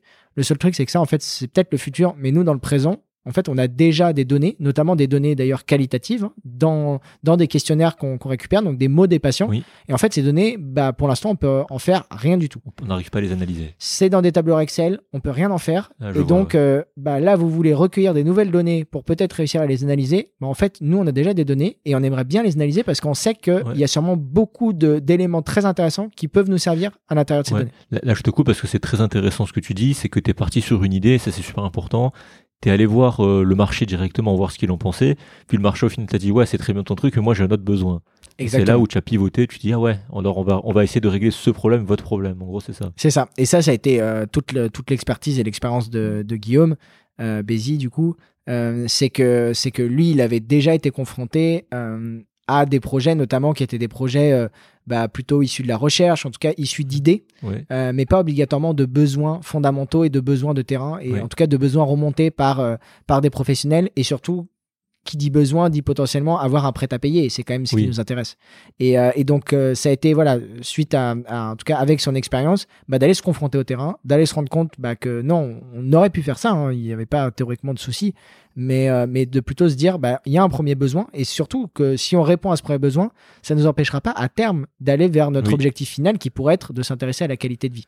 Et donc on a commencé comme ça, et c'est comme ça qu'on s'est rendu compte bah, qu'il y avait pas mal d'établissements. Quand on leur disait, bah ouais, ok, bah, si vous voulez, nous, on peut vraiment faire un outil à la place, ce soit sur la qualité de vie, ce sera sur l'expérience patient, pour analyser les données que vous avez déjà. Et euh, bah, si vous êtes partant euh, et que vous voulez même bien un peu payer pour nous aider à lancer le truc, bah, faisons-le ensemble. Ouais, mais parce que ça, c'est, tu, vois, c'est pour ça que je suis persuadé que quand tu es euh, soignant, que tu sois médecin, infirmier, tout ce que tu veux, vu que tu es sur le terrain, ces besoins-là, tu peux les, tu peux les sortir et justement travailler avec des entrepreneurs pour pour répondre à ses besoins. C'est ça part vraiment du terrain en fait. Exactement. Et puis en parallèle que Guillaume faisait ça, moi j'étais, euh, je terminais mon master et j'étais du coup, euh, je coordonnais euh, un, des projets, en tout cas un projet de recherche aux Hospices civils de Lyon à la direction qualité. Et donc en fait moi j'étais ah en plein dedans et donc j'avais aussi cette expérience un peu de terrain, mais du coup à la direction qualité. Euh, avec le professeur Philippe Michel. Et je me rendais compte aussi de ces données, j'en discutais de ces données qui existaient. Et, euh, voilà. Et puis on avait commencé justement à imaginer un peu un projet autour de, de, de, de l'expérience patient. Et c'est voilà, c'est à ce moment-là où on s'est dit, bah, euh, ce projet, euh, moi, je peux finalement le, le, construire aussi de manière entrepreneuriale. Et puis, pourquoi pas euh, proposer d'ailleurs aux hospiciers de Lyon qui, du coup, ont accepté de aussi faire partie de nos établissements pilotes. Ouais. Est-ce que, du coup, tu peux expliquer ton offre et ton, ton produit? Ça se décline comment maintenant? J'ai vu qu'il y avait un site web où ça parlait de verbatim.care ou .ia. Ouais. C'est ça? Ou AI, je sais plus. Ouais. IA, je crois. ouais, c'est ça. Je sais plus. C'est IA, je crois que c'est .ia. Voilà, est-ce que tu peux vraiment expliquer comment fonctionne ton produit, comment tu réponds à ce besoin d'analyse, du coup, d'expérience patient C'est ce que tu fais aujourd'hui. Exactement. Si je dis pas de bêtises, j'ai bien compris ce que tu faisais, ça me rassure. Euh, donc ouais, est-ce que tu peux nous expliquer un peu ton offre, comment elle se décline, comment il marche ton produit euh, puis c'est qui qui est c'est plutôt donc c'est les établissements qui sont plutôt visés en premier. Est-ce que tu peux nous expliquer ça? Ouais. Donc en fait le, notre produit qu'on vend donc il s'appelle pas en temps moi il s'appelle donc Verbatim Care. Euh, on va dire que c'est vraiment le produit principal, c'est le produit socle euh, qu'on a vraiment co-construit avec euh, des établissements de santé, du coup avec neuf établissements de santé en France, et qui consiste à centraliser les données euh, qui concernent l'expérience des patients et notamment à centraliser toutes les données qu'on dit du, du, coup qualitatives ou non structurées, donc des textes de patients. Donc on pense tout de suite aux avis Google, aux, messages sur, euh, sur Facebook, etc. Mais c'est aussi bah, ce qu'on retrouve dans des questionnaires et notamment dans les, dans les fameuses parties ouvertes qu'il y a à la fin des questionnaires, souvent celles qu'on n'a pas toujours envie, euh, auxquelles on n'a pas toujours envie de répondre. Mais pour autant, il y a beaucoup de patients qui répondent, on pourra en parler. Euh, mais voilà, donc on essaie de centraliser toutes ces données-là et de les analyser, vu que c'est des données non structurées, de les rendre structurées, donc de les analyser avec du traitement automatique du langage. Et une fois qu'on a fait ces analyses, bah, de les retranscrire dans des tableaux de bord. Et ces tableaux de bord, les mettre à disposition de bah, toutes les personnes qui peuvent avoir potentiellement un impact sur l'expérience des patients euh, et surtout qui vont manager l'expérience patient. Donc, euh, depuis le cadre de santé jusqu'au directeur général, en passant par l'ingénieur qualité, la direction qualité, la direction des opérations, etc., etc. Et comment tu fais développer ça? Tu embauches des gens Parce que là, tu, me dis que tu es quatre. Tu, fais appel à qui pour développer toute la, partie tech, en fait? Eh ben, comme je disais un petit peu, on a la chance, et ça a été sûrement un, élément qui, qui, a fait en, partie la réussite qu'on a maintenant, c'est qu'en fait, on avait globalement toutes les compétences en interne. D'accord. Euh, notamment avec Yann Lega, donc euh, notre ingénieur, euh, notre, notre, directeur technique, qui finalement a pu, dès le début, sans avoir besoin de demander à personne, commencer à coder aussi bien les algorithmes euh, donc le, cœur de la machine d'intelligence artificielle, que la plateforme. Et, euh, comme je disais, c'est ça la force d'avoir euh, un ingénieur généraliste, c'est que bah, il n'est pas que data scientist, et d'ailleurs il n'est pas vraiment data scientist, mais il sait un minimum faire ça. Et en même temps, il fait pas par exemple que du front. Il est capable de faire aussi bien une plateforme en, faisant tout le, tout le pipe qu'il y a derrière sur la gestion des données que de faire une interface assez jolie euh, mhm. pour, que, pour que ça puisse être, puisse être utilisé par, par quelqu'un. Donc en fait, tu rends visible, euh, tu rends visualisable en fait des données textuelles qualitatives qui sont analysées par un algorithme donc qui utilise, ce que j'ai bien compris, du traitement de langage automatique qu'on appelle du NLP, Exactement. Euh, Natural... Natural Language Processing. Exactement. C'est ça, voilà. Ça, c'est lié à l'IA. Ouais. Voilà. Est-ce que tu peux nous expliquer Est-ce que tu sais comment ça marche en fait euh, ce, ce, genre d'algorithme? Un petit peu, ouais. Un petit peu, ouais. Un petit peu quand même. Euh, ouais, un petit peu. En fait, euh, le, le principe de, de base, c'est que un ordinateur, euh, lui, ne peut pas lire des mots. Et donc, il faut les mots les transformer en chiffres et plus précisément les transformer en vecteurs. Donc, si vous avez fait des, maths un petit peu, un petit peu plus loin, notamment que, le lycée, vous, vous savez à peu près ce que c'est. Donc voilà, des vecteurs, c'est finalement on va représenter dans l'espace euh, et donc vu qu'on représente dans l'espace avec euh, plusieurs coordonnées, euh, et on représente dans l'espace des mots, et donc finalement on va avoir dans un énorme espace à plein plein plein de dimensions, on va avoir les mots qui vont être mis en vecteur, et donc c'est-à-dire que par exemple le mot chien, il va être proche du mot chat, mais en même temps le mot chat, il va être aussi proche du mot tigre potentiellement que du mot chat. Voilà, pour essayer d'avoir des correspondances entre les mots, et on va après, grâce à ça, faire des calculs euh, entre ces vecteurs pour voir bah, si par exemple dans une phrase euh, il y a le mot euh, chat qui est répété plusieurs fois, et ben ça on peut le dire au fur et à mesure, apprendre à des algorithmes que bah, s'il y a plusieurs fois le mot chat, bah, ça il faut le mettre dans la catégorie félin par exemple. D'accord, ok. Et c'est comme ça qu'on va petit à petit, alors ça c'est en tout cas une des méthodes, et c'est nous la méthode qu'on a qu'on a qu'on a sélectionnée, qui qu'on dit que c'est des méthodes supervisées, c'est-à-dire qu'on va apprendre aux algorithmes à faire une tâche. Donc il y a une labellisation humaine derrière? Exactement, et il y a même une labellisation très longue. Très longue. Parce que finalement, pour donner un chiffre, on a eu la chance avec neuf établissements de santé de récupérer un peu plus de 100 000 verbatims de patients. Oh là là, mon Dieu. Donc 100 000 phrases de patients. c'est beaucoup, beaucoup. Euh, voilà, du coup, c'est beaucoup. Et nous, on en a, au fur et à mesure de la labellisation, lu pratiquement 50 000. combien de temps? En plusieurs mois. Euh, on a euh, fait ça globalement de décembre jusqu'à, on va dire, mai, juin. Oh, vous êtes des fous. Et la particularité qui est au cœur de, de la machine, c'est qu'en fait, cette labellisation, on l'a pas fait n'importe comment. On l'a fait en regard croisé, professionnel de santé, patient. Donc il y a une double labellisation ou non Alors, il y a une labellisation croisée, c'est-à-dire qu'on l'a, on l'a pas fait en, double aveugle, entre guillemets. Euh, ça aurait été super pour des papiers de recherche, mais, mais, ça aurait pris encore plus de temps. Non, on l'a fait en même temps, mais par contre, on essayait un, minimum répartir, et notamment Catherine et Delphine, ah, donc les, deux patientes, on en fait beaucoup, beaucoup. Euh, pour essayer de, de, répartir et que finalement, dans les bases d'entraînement pour les algorithmes, qu'il y ait ces deux visions et que surtout, ces deux visions, on les discute pour, euh, bah, pour avoir une labellisation qui soit cohérente. Donc, ouais, tu crées une moyenne en fait en faisant ça. Exactement. Tu crées une moyenne, tu crées, en tout cas, t'intègres. Euh, ça, c'est, on va dire, plus philosophique qu'autre chose parce qu'on ne pourra jamais vraiment le démontrer ou ça serait assez complexe, mais tu intègres un peu, tu encapsules, comme on dit nous souvent chez nous, tu encapsules le partenariat patient-professionnel de santé dans des algorithmes. Ouais, c'est ça. Donc euh, gros travail quand même. Hein. Ouais ouais, euh, gros travail très très fastidieux euh, et qui par contre crée une, certaine forme de barrière à l'entrée parce qu'en même temps si vous voulez reproduire la même chose que nous avec en tout cas les mêmes technos, bah va falloir vous taper un bon paquet de, de lectures de verbatim et même si c'est très très intéressant, au bout de, quelques centaines, voire milliers, ça le devient beaucoup moins quand même. Ouais, ça dépend de la longueur des phrases après, c'est toujours pareil, la longueur des textes. Ouais, ouais c'est jusqu'à 1000 caractères, mais, euh, mais 1000 caractères, c'est déjà beaucoup. Et, euh, et, et, les patients parlent quand même, hein, parce qu'ils ont vécu aussi bien du positif et du négatif, et donc ils parlent. Et, euh, et c'est ouais, c'est pas simple quand même à labelliser, hein, ça demandait beaucoup. Non, mais je, je, sais ce que je, je, dis ça en rigolant, pourquoi on en parle, parce que je l'ai fait personnellement, ce genre de truc, pour un autre projet où euh, je m'amusais à lire euh, plein de textes, plein d'articles scientifiques et je labellisais justement les mots pour euh, faire du NLP. C'est exactement ce qu'on a fait avec avec mes collègues. Enfin voilà, c'est fastidieux. Moi, ça m'avait pris, je crois, un an temps plein avec la médecine à côté pour faire ça. Enfin, c'était l'enfer, mais genre l'enfer. Mais à la fin, quand ça marche, t'es content. Voilà, c'est ça qui est. Ouais, quand ça marche, t'es content. Et puis surtout, euh, ça te permet d'être tellement, euh, au fur et à mesure, tellement ancré euh, dans ce que tu fais. C'est-à-dire que, en fait, si on fait tout ça, c'est justement pour qu'à terme, l'expérience des patients soit améliorée. Et donc, quand tu as lu ces verbatims et que tu as lu aussi bien, encore une fois, du positif, hein, et notamment, c'est là où tu te rends compte qu'en termes de relations, euh, entre les patients et les professionnels, bah, la relation, elle reste malgré tout encore extraordinaire. Euh, mais aussi, tu vois bah, tout ce qui se passe mal. Et quand tu vois certaines histoires euh, et qui malheureusement sont pas qu'à la marge, bah, tu te rends compte que oui, en fait, ce que tu fais, c'est pas pour rien et qu'il faut le faire et il faut continuer d'être motivé pour le faire parce que ça peut avoir potentiellement un vrai impact. Et qu'est-ce que tu rends visible alors du coup pour les, les, les professionnels, les directeurs des hôpitaux par exemple, d'établissements Qu'est-ce que quel justement quel élément quantitatif tu, tu affiches à, l'écran? Bah, Du coup, en fait, chaque verbatim, on euh, fait, euh, sur chaque verbatim, on fait trois types d'analyses. On fait une analyse en grande thématique, donc sur les différents moments du parcours, le vécu dans la chambre, le vécu de l'admission, le vécu des soins, de la relation avec le personnel, etc.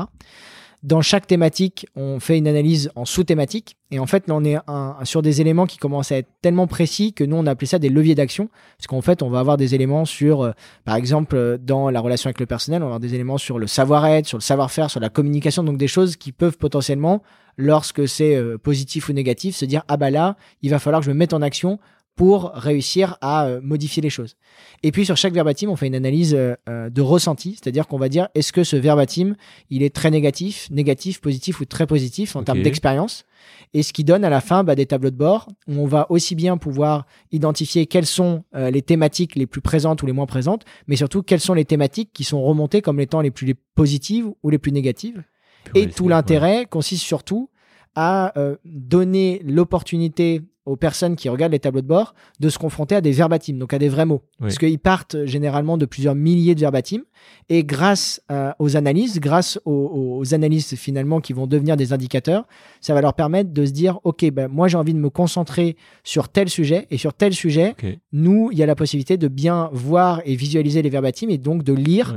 Bah, peut-être 15-20 verbatims à la place de 2000, mais au moins c'est les 15-20 qui sont vraiment utiles pour moi. Est-ce que tu intègres déjà la notion de coût de ce levier ou pas encore?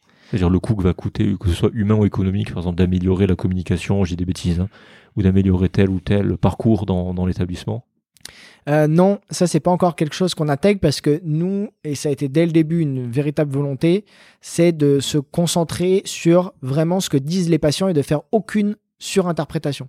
C'est-à-dire qu'on représente ce que disent les patients. Si les patients, euh, ils ont parlé euh, du, du savoir-être des professionnels, c'est dans la case savoir-être. On va jamais faire une couche de surinterprétation, tout simplement parce qu'on pense qu'on n'est pas légitime pour le faire, et que surtout on pense que c'est aux professionnels, mais aussi accompagnés des patients, qui vont, à partir de la connaissance de leur établissement, de leur service, qui vont être les plus capables de se dire ok en fait si j'ai ces retours là bah, c'est pour telle et telle raison. Et si je connais pas les raisons bah, je vais approfondir je vais aller faire des entretiens je vais aller faire des focus group je vais aller passer des questionnaires etc c'est marrant parce que vraiment ce que tu as fait je, l'ai fait dans un autre domaine qui la finance en fait c'était l'analyse de texte euh, d'articles scientifiques euh, liés à la finance enfin scientifiques médicaux mais liés avec un impact financier donc euh, en bourse en fait et c'est exactement ce qu'on a fait donc c'est ça je me retrouve beaucoup et je sais à quel point c'est dur et, fastidieux, mais c'est passionnant.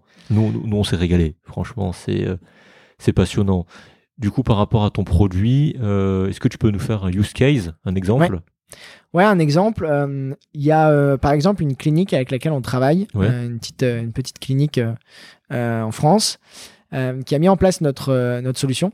Et, et eux, ils se sont rendus compte euh, que euh, avec notre solution, ils se sont rendus compte que dans un des tableaux de bord qui est un top 5, donc on voit finalement euh, les 5 éléments qui sont remontés comme étant les plus positifs et les 5 les plus négatifs, qu'il y avait beaucoup de patients qui bah, se rendaient compte que finalement, dans leur vécu du soin, et notamment leur vécu de la sortie, bah, qu'ils voyaient plus de, voyaient pas de kiné, alors qu'on leur avait dit qu'ils devaient en voir un, ils voyaient pas de kiné euh, avant leur, euh, leur sortie d'hospitalisation. Mhm. Et, euh, et, donc, c'est en plus un, exemple que je retiens bien vu qu'il vu qu'il y a de la kiné dedans. Et, et, en fait, ils se sont rendus compte, en regardant les verbatims des patients, qu'effectivement, les patients voyaient plus de kiné, alors que ça aurait pas dû être comme ça. Et très rapidement, en fait, ils se sont rendus compte que tout simplement, il y avait eu un défaut pendant quelques mois avec un changement de secrétariat. Donc, il y avait mhm. un défaut. La, la, liste des patients à voir par les kinés était plus transmise. Et donc bah, les patients ne voyaient plus de kiné. Et en, juste en se rendant compte, grâce au retour des patients, grâce à cette vision finalement bah, de terrain que eux vivent, qu'il y avait un problème et ce problème, ils ont pu le changer hyper facilement. Donc c'est ça aussi qui est important euh, dans ce, dans use case, c'est que finalement, améliorer l'expérience patient, c'est pas obligatoirement euh, euh, des coûts. Améliorer l'expérience patient, c'est juste s'intéresser à ce que vivent les premiers concernés concernant le soin, que sont les patients, s'intéresser véritablement à leur vécu, et à partir de ce vécu, bah, on peut identifier des éléments qui, encore une fois, peuvent être positifs comme négatifs. Et donc, bah, motiver ses équipes avec si c'est des éléments positifs, mais aussi améliorer les choses avec euh, les pistes d'amélioration. Ouais, c'était une petite question challenge en mode euh, oui, c'est bien ton truc, mais moi, combien ça me coûte d'améliorer les. c'est parce que dans, dans, les établissements, c'est ça qui revient en premier. Hein. C'est t'as as une super idée, as, tu veux changer les trucs, c'est très bien, mais comment moi j'agis et comment comment j'intègre les coûts là-dedans? Mais comme tu dis, euh, tu as, des trucs qui coûtent zéro en. Ouais, exactement. Il y a beaucoup de choses qui, coûtent zéro. Encore un autre exemple, alors qui vient pas de nous, qui vient d'un des membres de notre board euh, d'experts qui s'appelle Pierre Dems, qui est, euh, expert euh, sur les thématiques d'expérience client, citoyen et aussi patient, et qui était dans un établissement la semaine dernière et qui disait il était à, l'entrée, il s'est rendu compte que il y avait des patients qui du coup attendaient à l'accueil et qui après discutaient avec les personnes pour avoir les informations. Et euh, qui s'asseyaient donc sur une chaise et finalement les personnes qui les accompagnaient ils pouvaient pas s'asseoir. Et donc les gens euh, partaient un peu dans tous les sens. Il y avait des enfants qui du coup pouvaient pas s'asseoir donc qui faisaient du bordel à côté. Et donc il allait euh, voir parce qu'il était en mission là-bas il allait discuter avec eux. Il disait bah ouais en fait depuis le Covid avant on avait deux chaises maintenant on a plus qu'une. Et donc bah maintenant ils en ont remis une autre. Et il disait depuis qu'ils en ont remis une autre bah ça change vraiment les choses vrai. Donc c'est c'est juste une chaise. Et en soi pour la pour le soin etc ça va rien changer. Mais en fait pour notamment le personnel administratif ça va tout changer et on peut très bien tirer le fil. Si euh, euh, le, patient qui arrive comme ça, euh, bah, son gamin bouge moins dans tous les sens, est moins stressé. S'il est moins stressé, on sait qu'il va mieux écouter les professionnels et donc avoir une meilleure observance. Blablabla. On peut tirer le fil hyper loin. Et il y a plein d'exemples comme ça dans l'expérience patient qui finalement ont aussi des impacts, notamment cliniques, hyper importants. Et ça, d'ailleurs, scientifiquement, ça a été largement démontré. Ouais, d'ailleurs, c'est en, lien avec euh, rien à voir, mais avec ton doctorat, tu utilises ce que tu fais sur Rentre moi ou pas du tout C'est carrément un autre truc. Ouais, non, non, c'est ce que je te disais au tout début qu'il faut mettre les projets en synergie si on veut en faire plein.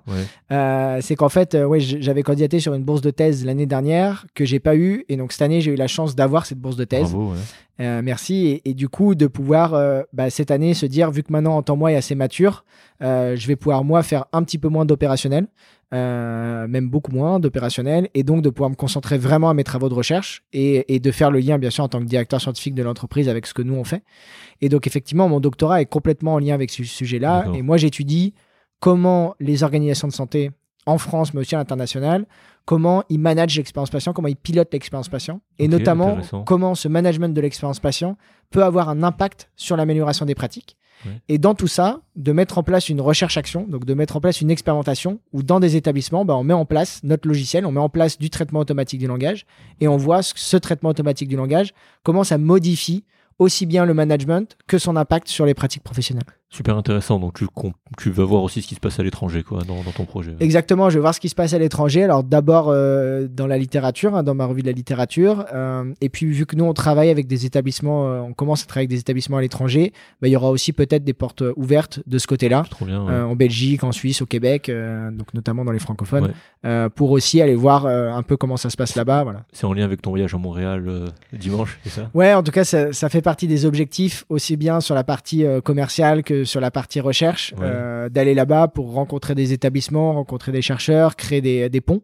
Mhm. Et, euh, et, voilà, et peut-être avoir des opportunités, effectivement, bah, que ce soit des opportunités business hein, pour, pour entendre moi, mais aussi des opportunités, effectivement, pour avoir accès à, des terrains de recherche et, et, travailler avec des chercheurs qui, du coup, euh, là-bas, sur ces sujets-là, de, de, de, pilotage, notamment de l'expérience patient, mais surtout de valeur et de travail sur l'amélioration des pratiques, ont quand même peut-être pas des années d'avance sur nous en termes vraiment d'impact euh, sur, euh, sur le système de santé, mais en tout cas en termes de réflexion, euh, ont pas mal d'années devant nous et d'avance.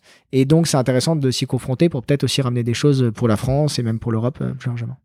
Ouais, juste on l'a pas dit, mais dans, dans, dans, la, dans, en tant moi là, tu es directeur scientifique, c'est ça ton rôle? Ouais, exactement. Je suis cofondateur et, euh, et donc ouais, pas directeur général, mais directeur scientifique euh, pour apporter, bah voilà aussi l'expertise métier, euh, médical, scientifique euh, à, à nous. Et ça a été vraiment dès le début, on, on, nos deux, les deux bras de notre ADN, euh, c'est le partenariat patient, donc travailler avec les patients et pour les patients, et puis les évidences scientifiques et donc vraiment tout le temps se baser sur les évidences scientifiques et si on n'a pas, euh, réussir à, les créer. Et donc bah, là, c'est aussi mon rôle euh, en tant que doctorant. Et du coup, tu, parenthèse, tu les héberges où les données? Tu parlais des données que vous avez récoltées des établissements de santé, tu les héberges euh, chez qui ou comment vous faites pour gérer ça? Alors bah ça, ça a été une, une grande discussion, notamment avec euh, notre avocate qui, qui est spécialisée euh, sur, sur les données de santé au début, parce qu'en fait, les données d'expérience patient, alors déjà, c'est pas obligatoirement des données de santé, parce que ça peut être apparenté à des données plutôt de satisfaction sur ce qu'ils vivent pendant leur parcours, etc. C'est bien de faire la nuance, ouais. Voilà. Euh, et surtout, bah, nous, dans notre cas, c'est des données qualitatives, c'est des données non structurées. Donc en fait, théoriquement, on sait pas ce qu'il y a dedans. Tant qu'on n'a pas regardé, c'est un peu un chat Schrödinger, quoi. C'est tant qu'on n'a pas regardé ce que c'est, on sait pas ce qu'il y a dedans. Euh, et donc, on est un peu dans une zone grise. Mais nous, on s'est dit dès le début, euh, bah finalement, on va essayer de faire le max. Et donc, dès le début, on s'est dit, OK, on considère ces données comme des données de santé, comme des données donc euh, euh, qu'il faut vraiment protéger. Et donc, dès le début, on a hébergé ces données sur des serveurs en, certifié hébergement de données de santé. Et très rapidement, on les a aussi mises en France. Parce que souvent, une startup, on commence malheureusement en essayant de trouver les choses les moins chères possibles, donc en travaillant avec, les, gros américains, et notamment avec AWS, donc la, la solution d'Amazon. Euh, mais très rapidement, on est allé en, France, donc on est maintenant chez OVH Cloud. Ah, OVH, oui. Euh, voilà, qui, qui, propose globalement à peu près les mêmes choses et finalement pas des tarifs euh, si différents. Eux aussi, ils font une offre, je savais pas, dans le cloud lié aux données de santé.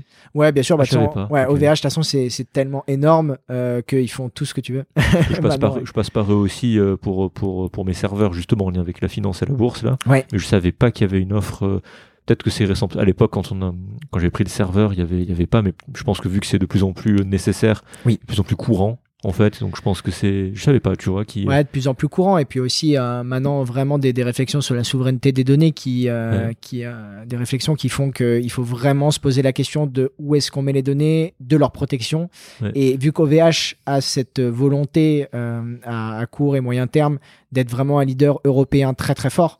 Euh, et donc, bah, ils sont obligés effectivement de aussi s'intéresser aux données qui, qui, sont, qui doivent être très sécurisées, comme les données de santé. Ouais. Du coup, euh, quand, quand, quand, on reparle, tu dis tu trouves les moins chers. héberger ces données, ça coûte pas si cher que ça au final? Non, ça coûte pas si cher que ça. Euh, c'est un coût non négligeable hein, pour une entreprise comme la nôtre, notamment pour une petite entreprise. C'est un coût non négligeable. Mais, mais, mais selon le volume de données qu'on a, c'est quand même pas. voilà, c'est c'est faisable quoi. Euh, mais oui, non, il faut, il faut quand même le prendre en considération. Et c'est sûr que selon l'hébergeur euh, qu'on a, quand on commence à avoir pas mal de volume, nous là on traite euh, maintenant euh, on traite, je crois, euh, un peu plus de 250 000 verbatim de patients. Ah oui, quand même. Donc ça commence à faire pas mal de volume. Et, euh, et, donc dans ce contexte-là, oui, oui, c'est sûr que ça reste un coût et qu'il faut bien réfléchir à, à comment on l'organise. Et, et, ça aussi, c'est la chance d'avoir un directeur technique qui, qui a déjà fait tout ça. ça exactement. Il avait déjà fait tout ça dans son ancienne boîte. Et, et, donc voilà, de traiter des données qui, pour le coup, étaient encore plus sensibles. et donc de pouvoir, d'avoir aussi réussi très rapidement à faire tout ce qu'il fallait en termes de, de, contrôle de la donnée et de sécurisation. Et plus tu vas avancer, plus tu auras de données, plus tu seras labellisé, plus ton modèle va être performant dans l'analyse automatique des. Ouais, c'est bien tout l'objectif. Ouais, ouais c'est ça, ouais. C'est bien tout l'objectif. Et effectivement, si on est ici à, à, à Pulsalis aussi, c'est qu'en fait, Pulsalis euh, fait le lien entre euh, les universités de Lyon et de Saint-Etienne et euh, les industriels et aussi les startups. Et leur objectif, c'est aussi bien de pouvoir bah, faire ce qu'on appelle les transferts de technologie, donc aussi bien de pouvoir avoir des projets qui ont été initiés du côté recherche et les transformer en projets business, en vrais projets entrepreneuriaux, que de pouvoir faire maturer des startups, et nous, c'est notre cas, et donc de pouvoir finalement aller chercher dans des laboratoires euh, des innovations ou en tout cas des personnes qui sont en capacité de pouvoir créer des barrières à l'entrée fortes pour les startups. Et nous, c'est notre cas. On travaille avec un laboratoire de recherche qui est juste à côté, qui s'appelle le LIRIS, qui est un laboratoire de data science. Et on va construire avec eux les premiers réseaux de neurones au monde pour faire de l'analyse d'expérience patient et d'expérience de vie avec la maladie. Mais on, va, on en parlera tout à l'heure justement de tout ce qui est accélérateur, incubateur, tout ça, depuis le Salis. Juste avant ça, on, revient sur le, le cœur de la boîte. Tu as fait ton site euh, récemment. Voilà, c'est vrai, on en a parlé. Ah, la, mise à jour du site. La mise à jour du site, oui, oui c'est vrai. Avant, c'est vrai, je te disais que, enfin, je sais pas ce Clément, tu te ça ou je sais pas, mais moi, en tout cas, quand j'étais allé voir ton premier site, je comprenais pas trop ce que tu faisais. J'ai dû chercher un peu sur LinkedIn, un peu trouver des trucs sur Internet, des podcasts. Euh, bon, c'était clair dans ce que tu disais, mais sur le site, c'était pas forcément clair. Là, c'est clair. Là, pour le coup, euh, c'est très... ça, ça fait plaisir. Oui, c'est très très clair. On sait ce qu'on comprend ce que tu fais de suite. Euh, le site, donc c'est l'ingénieur, le, le, euh, le, chef de la technique qui a, qui a fait ça Non. Non Ah, c'est toi C'est euh, lui qui l'a fait euh, le premier, ouais. au tout, tout, tout début de la startup. Et en fait, après, notre stratégie de communication, elle a été très, très orientée sur LinkedIn. Ouais. Et ce qui nous permet maintenant, en à peine un an et demi, d'avoir plus de 3000 personnes sur LinkedIn. Ouais. ce, qui est, ce qui est quand même pas mal.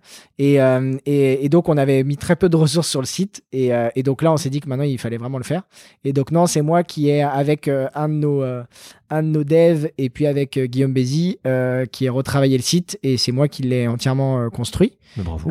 voilà, avec la chance d'avoir une surcouche sur WordPress qui s'appelle Colibri qui est quand même assez intuitive et qui permet d'avoir un peu des templates pour nous aider. Maintenant, franchement, c'est quand même assez facile de, de, de, faire ça. Donc tu l'as fait en mode no code. Ouais, ouais, je l'ai fait complètement en mode no code. De toute façon, je pense que maintenant la question elle se pose plus vraiment. en tout cas, sauf quand on sait vraiment faire, mais, euh, mais elle se pose plus vraiment. Mais quand même avec euh, autour de moi des personnes qui étaient capables de me faire des retours, euh, notamment de, de, de, dev front, qui étaient capables de me faire des retours sur, voilà, en termes par exemple d'accessibilité, de, de couleurs, des choses qu'il faut savoir euh, pour bah, pour avoir euh, une, meilleure aussi expérience euh, du côté du côté visiteur du site. Ok, du coup, tu as fait une première levée avec de la Love Money pour financer la boîte, parce qu'on on parle maintenant financement. Ouais, exactement. Donc c'est quand que tu l'as fait cette levée en Love Money, donc les, gens autour de toi, hein, c'est ça? Ouais, exactement. Donc Love Money, donc les proches, la famille.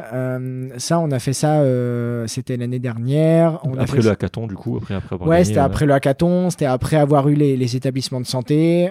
assez rapidement, bah, vu qu'on avait déjà neuf établissements pilotes, euh, en fait, on, a pu euh, assez facilement autour de nous euh, bah, trouver des personnes qui étaient prêtes à mettre des petits tickets pour, pour nous aider.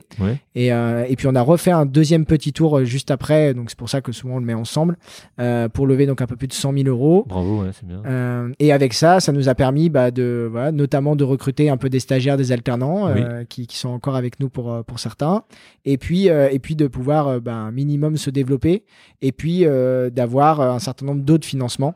Euh, que ce soit de Pulsalis, donc notre incubateur, mais aussi des financements euh, euh, par des banques, des prêts, des subventions, etc. Donc là, la Love Money, c'était en dilutif, c'était contre une partie de la, des parts de la boîte. Exactement, mais très très peu. Très très peu. Et ensuite, euh, tu as parlé de financement de banque. Là, il y avait de la dette aussi. Ouais, de la dette. On a un petit peu un, petit peu de dette et puis un petit peu aussi euh, de subventions. On a eu, euh, comme beaucoup de startups et comme Marty notamment, la, possibilité d'avoir Startup Go, donc la, subvention de, la région, qui donne quand même ouais, une petite aide pour se lancer. Et c'est vrai qu'on a quand même cette chance-là en France entre la Banque publique d'investissement, la BPI, et les régions et d'autres acteurs, hein, qui peuvent être notamment les, collectivités, d'avoir quand même un certain nombre d'aides pour se lancer. ça allait vite, hein, parce qu'il y a 10 ans, il n'y avait pas tout ça. Il y avait la BPI, oui, bien sûr, mais tout, l'écosystème derrière au niveau régional, au niveau local, quoi, il n'y avait pas. Ouais. il y avait, mais c'était pas, pas autant développé que, qu'aujourd'hui, ça allait très très vite et tant mieux. Mais ce qui est largement questionnable aussi, hein, parce que bah voilà, ça reste de l'argent public, il faut l'utiliser de la bonne manière, et une startup, c'est quand même aussi hyper risqué.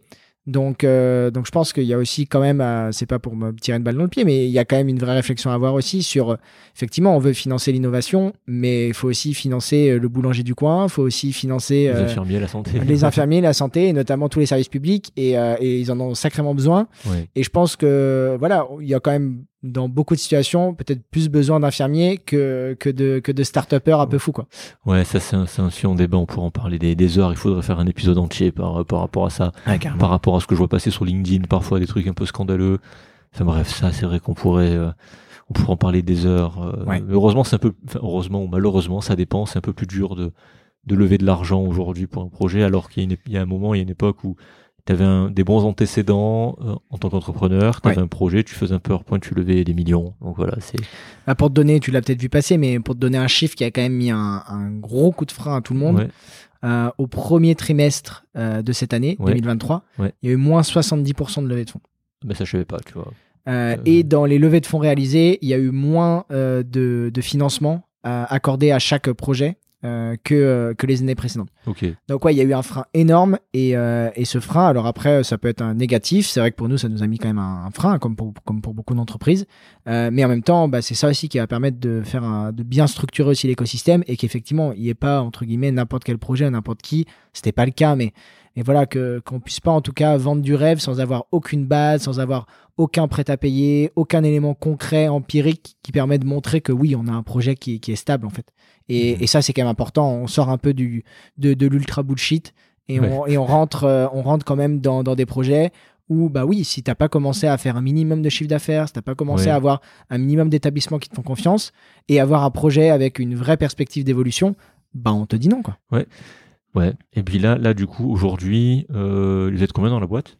Du coup, maintenant, avec les stagiaires et les alternants, on est 8, Ok. euh, plus la personne euh, qui travaille chez Pulsalis pour nous, autour du projet avec eux. Et t'es rentré chez Pulsalis il y a longtemps, On est rentré chez Pulsalis en mai euh, de l'année dernière, si je dis pas 2022, ouais. Ouais, en mai Et 2022. C'est un, ça se définit comme un incubateur, un accélérateur?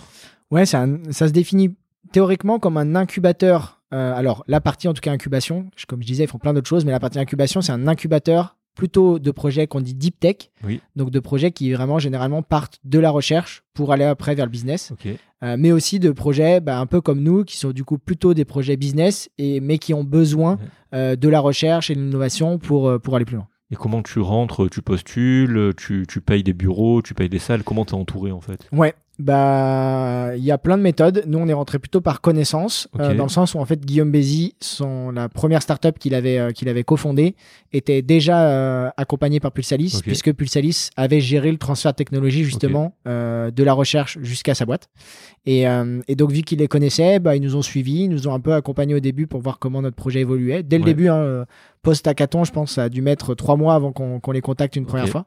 Et puis ils nous ont suivis. Et quand ils ont vu bah, qu'on avait déjà un peu des établissements, qu'on commençait déjà un peu à se structurer, ils aimaient bien le projet. Et puis ça leur permettait aussi de se diversifier avec des projets qui du coup avaient déjà euh, euh, une possibilité de chiffre d'affaires aussi euh, assez rapide, contrairement aux projets qui sont souvent sur de très long terme qui t'accompagnent. Ouais. Et, et donc voilà, donc ils ont accepté effectivement de nous incuber, de nous accompagner avec une petite enveloppe euh, pour aussi euh, nous, euh, nous accompagner financièrement.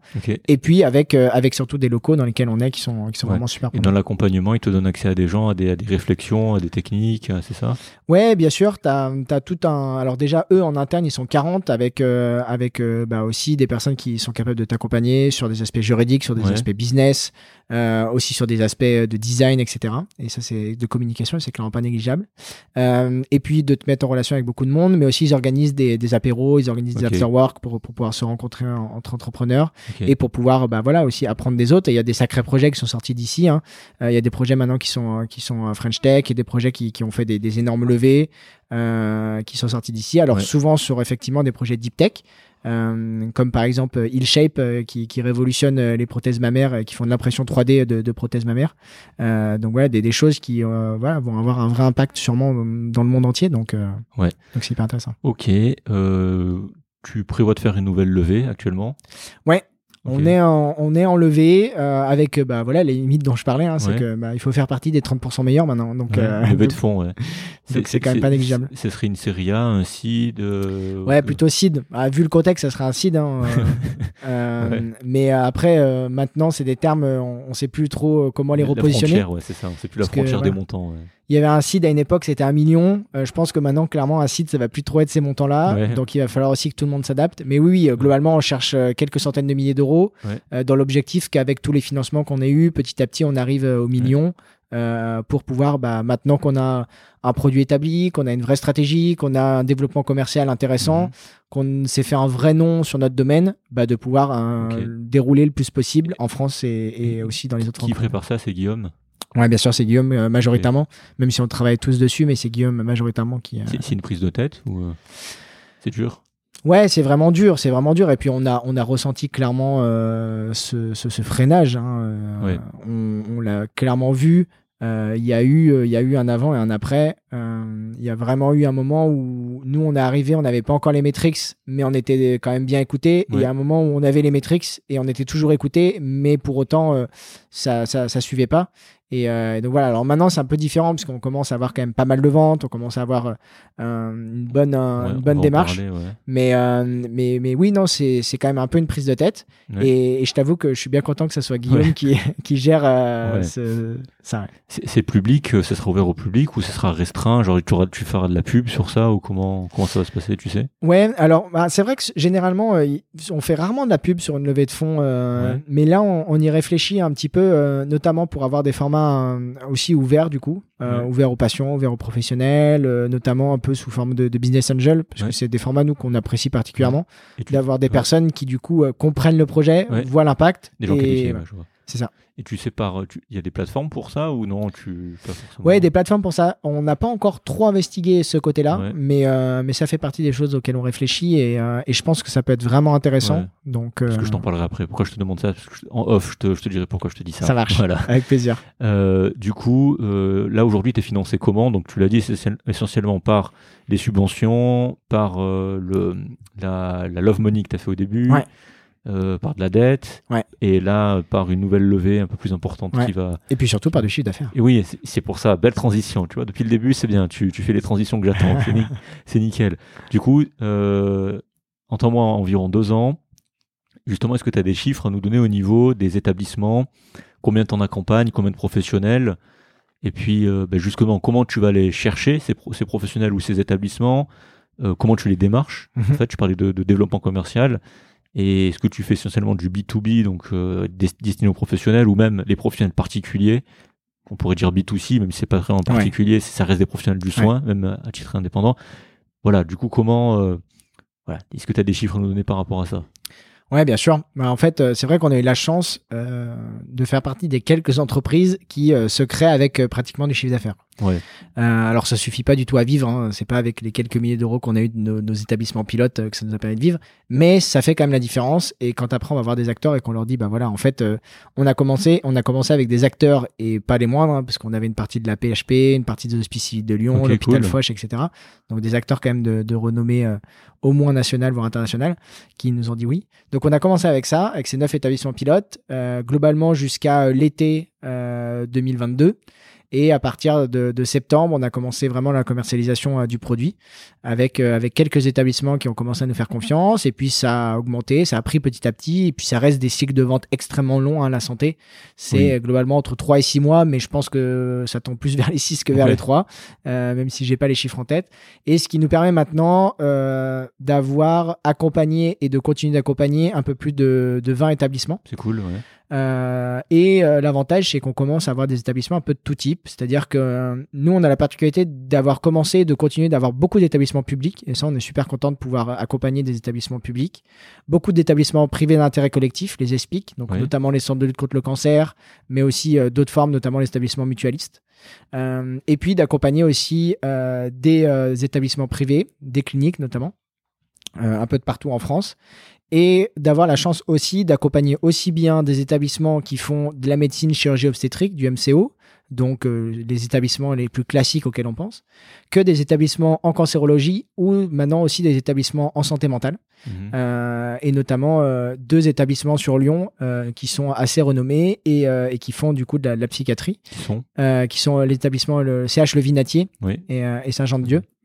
Voilà et qui et qui les deux maintenant bah, voilà commencent à, travailler avec nous et, ça nous permet d'avoir aussi bah, une possibilité de développement plus importante sur le secteur de la santé mentale qui est un secteur aussi hyper important. Bah, je suis d'accord. Ben, en tant que psychiatre, je peux que, que valider euh, ce que tu es en train de dire. Donc c'est toi qui vas les démarcher directement, c'est Guillaume, c'est qui? Ouais, c'est ça. Alors c'est Guillaume, hein. c'est clairement euh, Guillaume entièrement qui fait ce travail euh, de fourmi. et il est assez impressionnant pour, pour ça.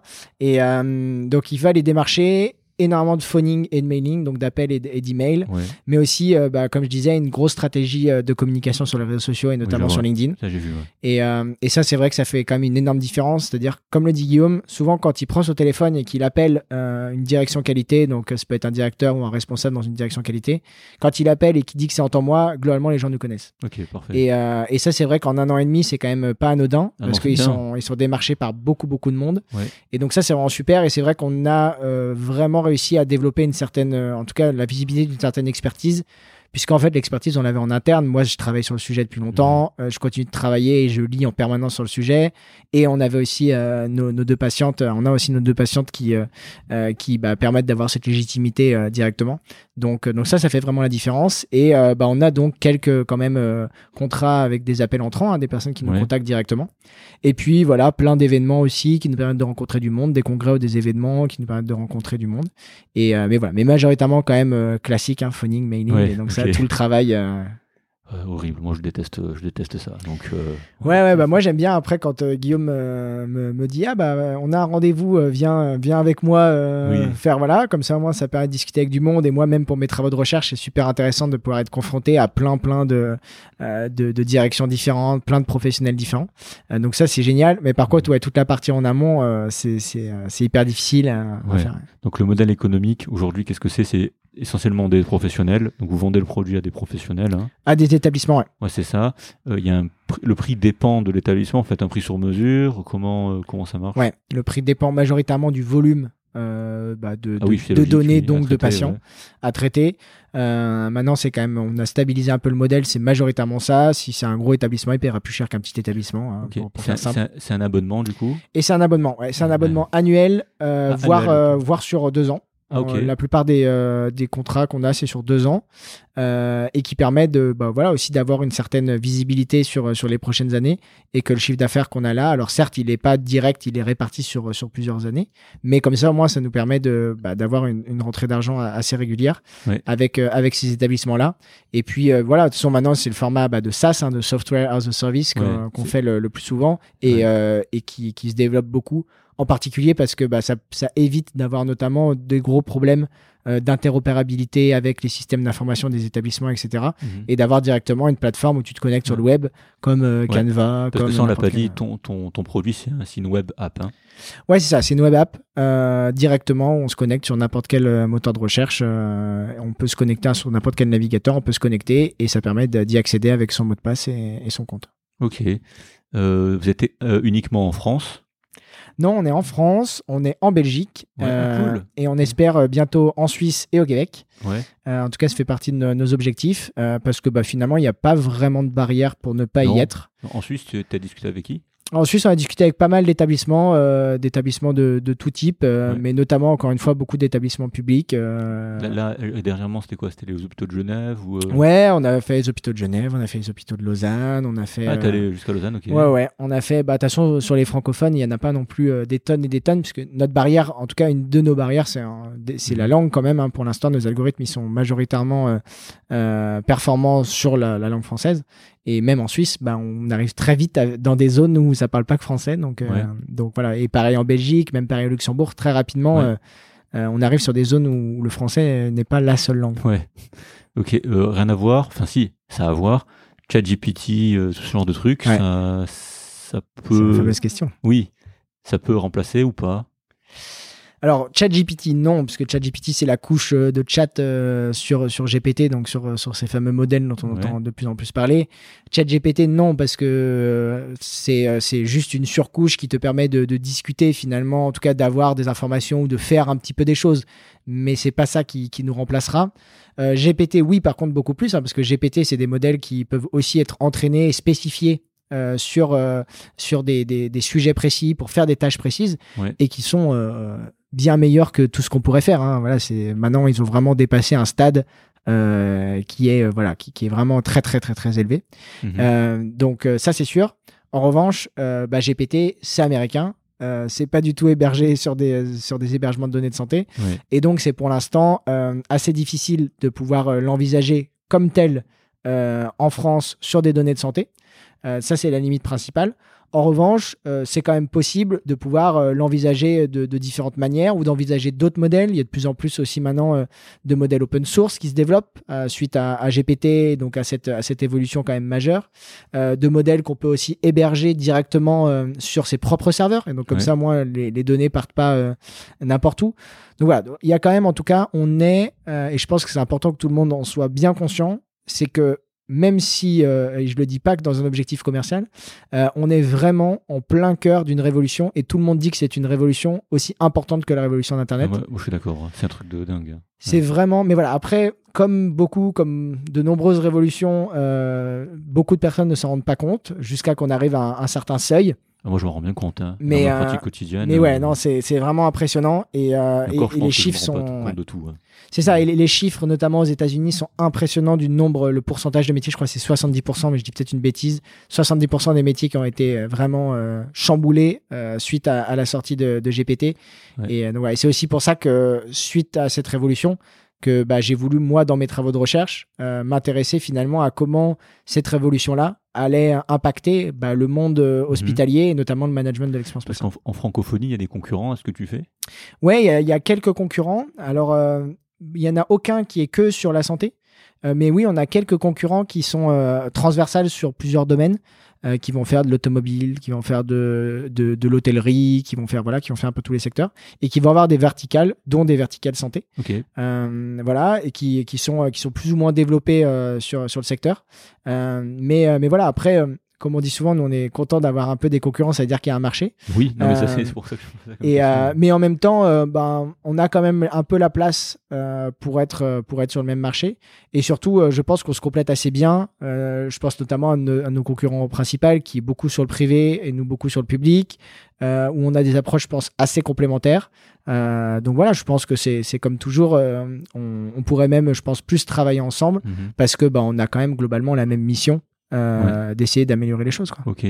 Oui, non, mais c'est généralement, c'est ça. Il faut, plutôt que de voir les gens comme des ennemis, euh, surtout dans, dans, ce genre d'amélioration, essayer de discuter avec les gens, voir.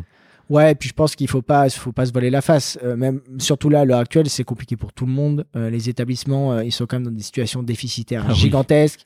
Ils ont des problèmes RH très complexes et donc l'expérience patient, c'est quand même rarement leur méga priorité. Donc je pense qu'on est tous aussi autour du même problème et, et, que si on veut réussir à, à, le réduire au maximum, bah, il faut qu'on travaille ensemble. Et nous, ça a été vraiment notre philosophie depuis le début et on a travaillé dès le début avec euh, beaucoup d'acteurs, même si rien n'est vraiment fait en France euh, en termes de, fonctionnement pour réussir à bien travailler ensemble. Et ça, c'est vrai que c'est des choses, je pense, qui nécessiteraient d'être aussi mieux accompagnées. On a plein de, structures qui, qui t'accompagnent, mais de manière individuelle pour créer ta boîte, pour accélérer ta boîte. Mais finalement, pour réussir à faire des consortiums d'entreprises, euh, des consortiums pertinents d'entreprises, bah ça, ça existe pas trop quoi. Mhm. Et, euh, et, donc bah il y a des boîtes qui le font en rachetant plein de structures, etc. Mais finalement, c'est pas trop accompagné, alors que ça aurait un impact énorme faire par exemple des, des joint ventures, donc des, mhm. euh, des, des, financements communs de trouver des financements communs. Ça, c'est quelque chose qui se fait beaucoup entre gros groupes, mais pas encore beaucoup entre startups. Et, euh, et, je pense que ça mériterait clairement de, de, changer parce que bah, je pense qu'on est aussi beaucoup à être très complémentaires. Et, grâce à ça, on pourrait aussi commencer à titiller des, des leaders euh, même internationaux. Il y a un truc que j'ai oublié. Là, vu que tu, tu n'es plus kiné, euh, tu, tu, tu te rémunères d'une manière ou d'une autre avec un temps mois ou tu as, convenu d'un truc ou comment, comment ça se passe là pour toi? Alors la, la bourse doctorale du coup. Ouais, c'est ça. La particularité, c'est que moi maintenant, je vis entièrement sur ma bourse doctorale. Ok. Euh, puisqu'en fait, euh, au niveau d'un temps moi, j'en suis plus que l'associé et je garde le titre de directeur scientifique euh, parce que je suis toujours associé de l'entreprise, mais je suis plus salarié de l'entreprise. Est-ce que tu l'étais alors Je l'ai été, ouais. je l'ai été pendant quelques mois dans ma transition finalement entre le libéral parce que ça, c'est important d'en parler parce que tu, tu pouvais te payer. Quand même. Ouais, on, pouvait, on pouvait me payer. Euh, alors, euh, bien sûr, pas du tout un salaire mirobolant, mais globalement, ce que, ce que je gagnais en quelques heures en libéral, bon, là, je faisais beaucoup plus d'heures, mais, euh, mais voilà. mais, oui, on, a pu me, ouais, on a pu me, me rémunérer sans non plus voilà, complètement se saigner. Et, et, ça, c'est sûr que c'est pas du tout anodin, et, et ça, ça, a été bah, permis notamment par nos investisseurs, et voilà, qui nous ont permis d'avoir euh, d'avoir ça et, euh, et puis après euh, bah, les financements en tout cas de chacun ça a été certains aussi un peu de conseils à côté certains le chômage voilà donc comme comme souvent un format où bah, au début globalement personne se paye ah pour pouvoir réussir ah à avancer. C'est typiquement ça. Et ça, c'est vrai que c'est important de le rappeler parce que, voilà, je pense que selon les formats de chacun, il y a quand même dans beaucoup de situations, l'entrepreneuriat, c'est quand même beaucoup d'années où tu te payes pas et donc beaucoup d'années où il faut ou faire des choses à côté, mais donc ça veut dire avoir une vie, euh, une qualité de vie quand même euh, très réduite, euh, ou alors après avoir un coup de chance, mais mais sinon voilà globalement surtout, dans la tech en fait qui coûte très très cher. Ouais, c'est clair. Ouais, donc toi, tu es le plus jeune de l'équipe, c'est ça? Ouais, ouais, de loin. Alors, alors maintenant, on a des, en tout cas l'équipe fondatrice. Oui. Maintenant, on a des stagiaires et, euh, et des alternants euh, qui, qui, qui, sont plus, euh, qui sont beaucoup plus proches que moi en âge. Mais effectivement, ouais, dans l'équipe fondatrice. Mais c'est ça qui est intéressant, c'est qu'on a des, des, profils aussi hyper complémentaires, hyper variés. Et, et, et, surtout, bah oui, eux avec beaucoup plus d'expérience et de maturité que moi. Et, comment tu le prends? T'as pas un syndrome d'imposteur Dire j'ai 25 ans, même quand t'as fondé en mois, t'avais pas 25 ans, t'avais 23 ans? Ouais. Ouais, tu te dis, ouais, 23 ans, je fais. Bon, après c'est tôt sans être tôt. Hein. Les gens qui font de l'entrepreneuriat de base, en fait, c'est vers là où ils commencent. Mm. toi, tu viens d'un milieu qui n'est pas entrepreneurial. C'est pour ça. Non, non, franchement, euh, zéro. Euh, zéro, parce que dès le début, bah aussi, j'ai été mis en confiance euh, bah, voilà, par, par d'autres projets, et notamment par ce que je te disais, tu me disais sur les apports personnels de, de la FNEC au niveau associatif, et les apports professionnels, ça a été aussi vraiment de, cette confiance en soi, et cette confiance en soi qui se produit, qui en tout cas se, se représente aussi par une capacité à prendre la parole, par une capacité à, à, à, pouvoir former d'autres personnes, à, à construire une véritable expertise et en être conscient. Euh, et, donc voilà, et tout ça, c'est ça que ça m'a apporté majoritairement, et c'est ça qui me permet effectivement de ne pas avoir vraiment de syndrome de l'imposteur, alors que je me suis retrouvé à des endroits complètement atypiques quelquefois et de me dire mais qu'est-ce que je fais là? Mais pour autant, à chaque fois, je voyais que bah oui, ma présence, euh, elle était euh, plus ou moins utile, mais en tout cas toujours un minimum pour, pour me dire que bah, ça valait le coup que, que j'y sois et que si on m'avait accordé une place, c'était sûrement pas pour rien. Et, et, voilà. Mais par contre, oui, c'est sûr que je pense que j'aurais pas du tout dit la même chose euh, si j'avais pas euh, euh, si j'avais pas pu fonder en temps moi avec avec des personnes avec beaucoup plus d'expérience et si par exemple j'avais dû moi-même porter le projet euh, tout seul, je pense que ça aurait pas du tout été pareil, ça c'est certain. Ça aurait été plus difficile. Ah ouais, même impossible, clairement, euh, sans, sans Yann, notamment sur la partie technique, sans Guillaume sur la, la, partie commerciale et même toute la partie administrative, juridique, etc. Tu, tu, sais ce qu'on dit, tout seul on va plus vite, mais à plusieurs on va beaucoup plus loin. ah ouais, mais là, mais là je pense qu'on serait allé très peu loin. ouais, du coup tu passes d'étudiant à libéral, à, à fondateur de start-up en très peu de temps, hein, au final. Ouais, ouais, euh, ouais, ouais, complètement. Le, ces changements-là dans la manière d'administrer et de vivre les choses, euh, ça t'a plu, j'imagine? C'était chaud ou euh? Ouais, ça m'a plu et en fait, ça a toujours été une continuité qui a toujours été, hein, depuis maintenant pas mal de temps, euh, la liberté en fait. Moi, j'ai juste envie de me lever le matin et de faire ce, que, ce dont j'ai envie. Quoi. Et, et, du coup, c'est ça aussi en tant que chercheur qui, qui, est intéressant, même si là, pour l'instant, je suis que doctorant. Mais en tant que doctorant, tu as quand même une certaine liberté qui te permet de travailler globalement un peu sur les sujets que tu veux, qui te permet de, de plus ou moins donner de cours si tu veux, de plus ou moins euh, axer tes recherches sur quelque chose de très opérationnel ou de très théorique. Surtout en France, on a beaucoup de liberté pour ça. Euh, et, voilà. Et l'entrepreneuriat, bah oui, c'est sûr que c'est la liberté hein, en premier chef. Tu, tu penses reprendre kiné un jour?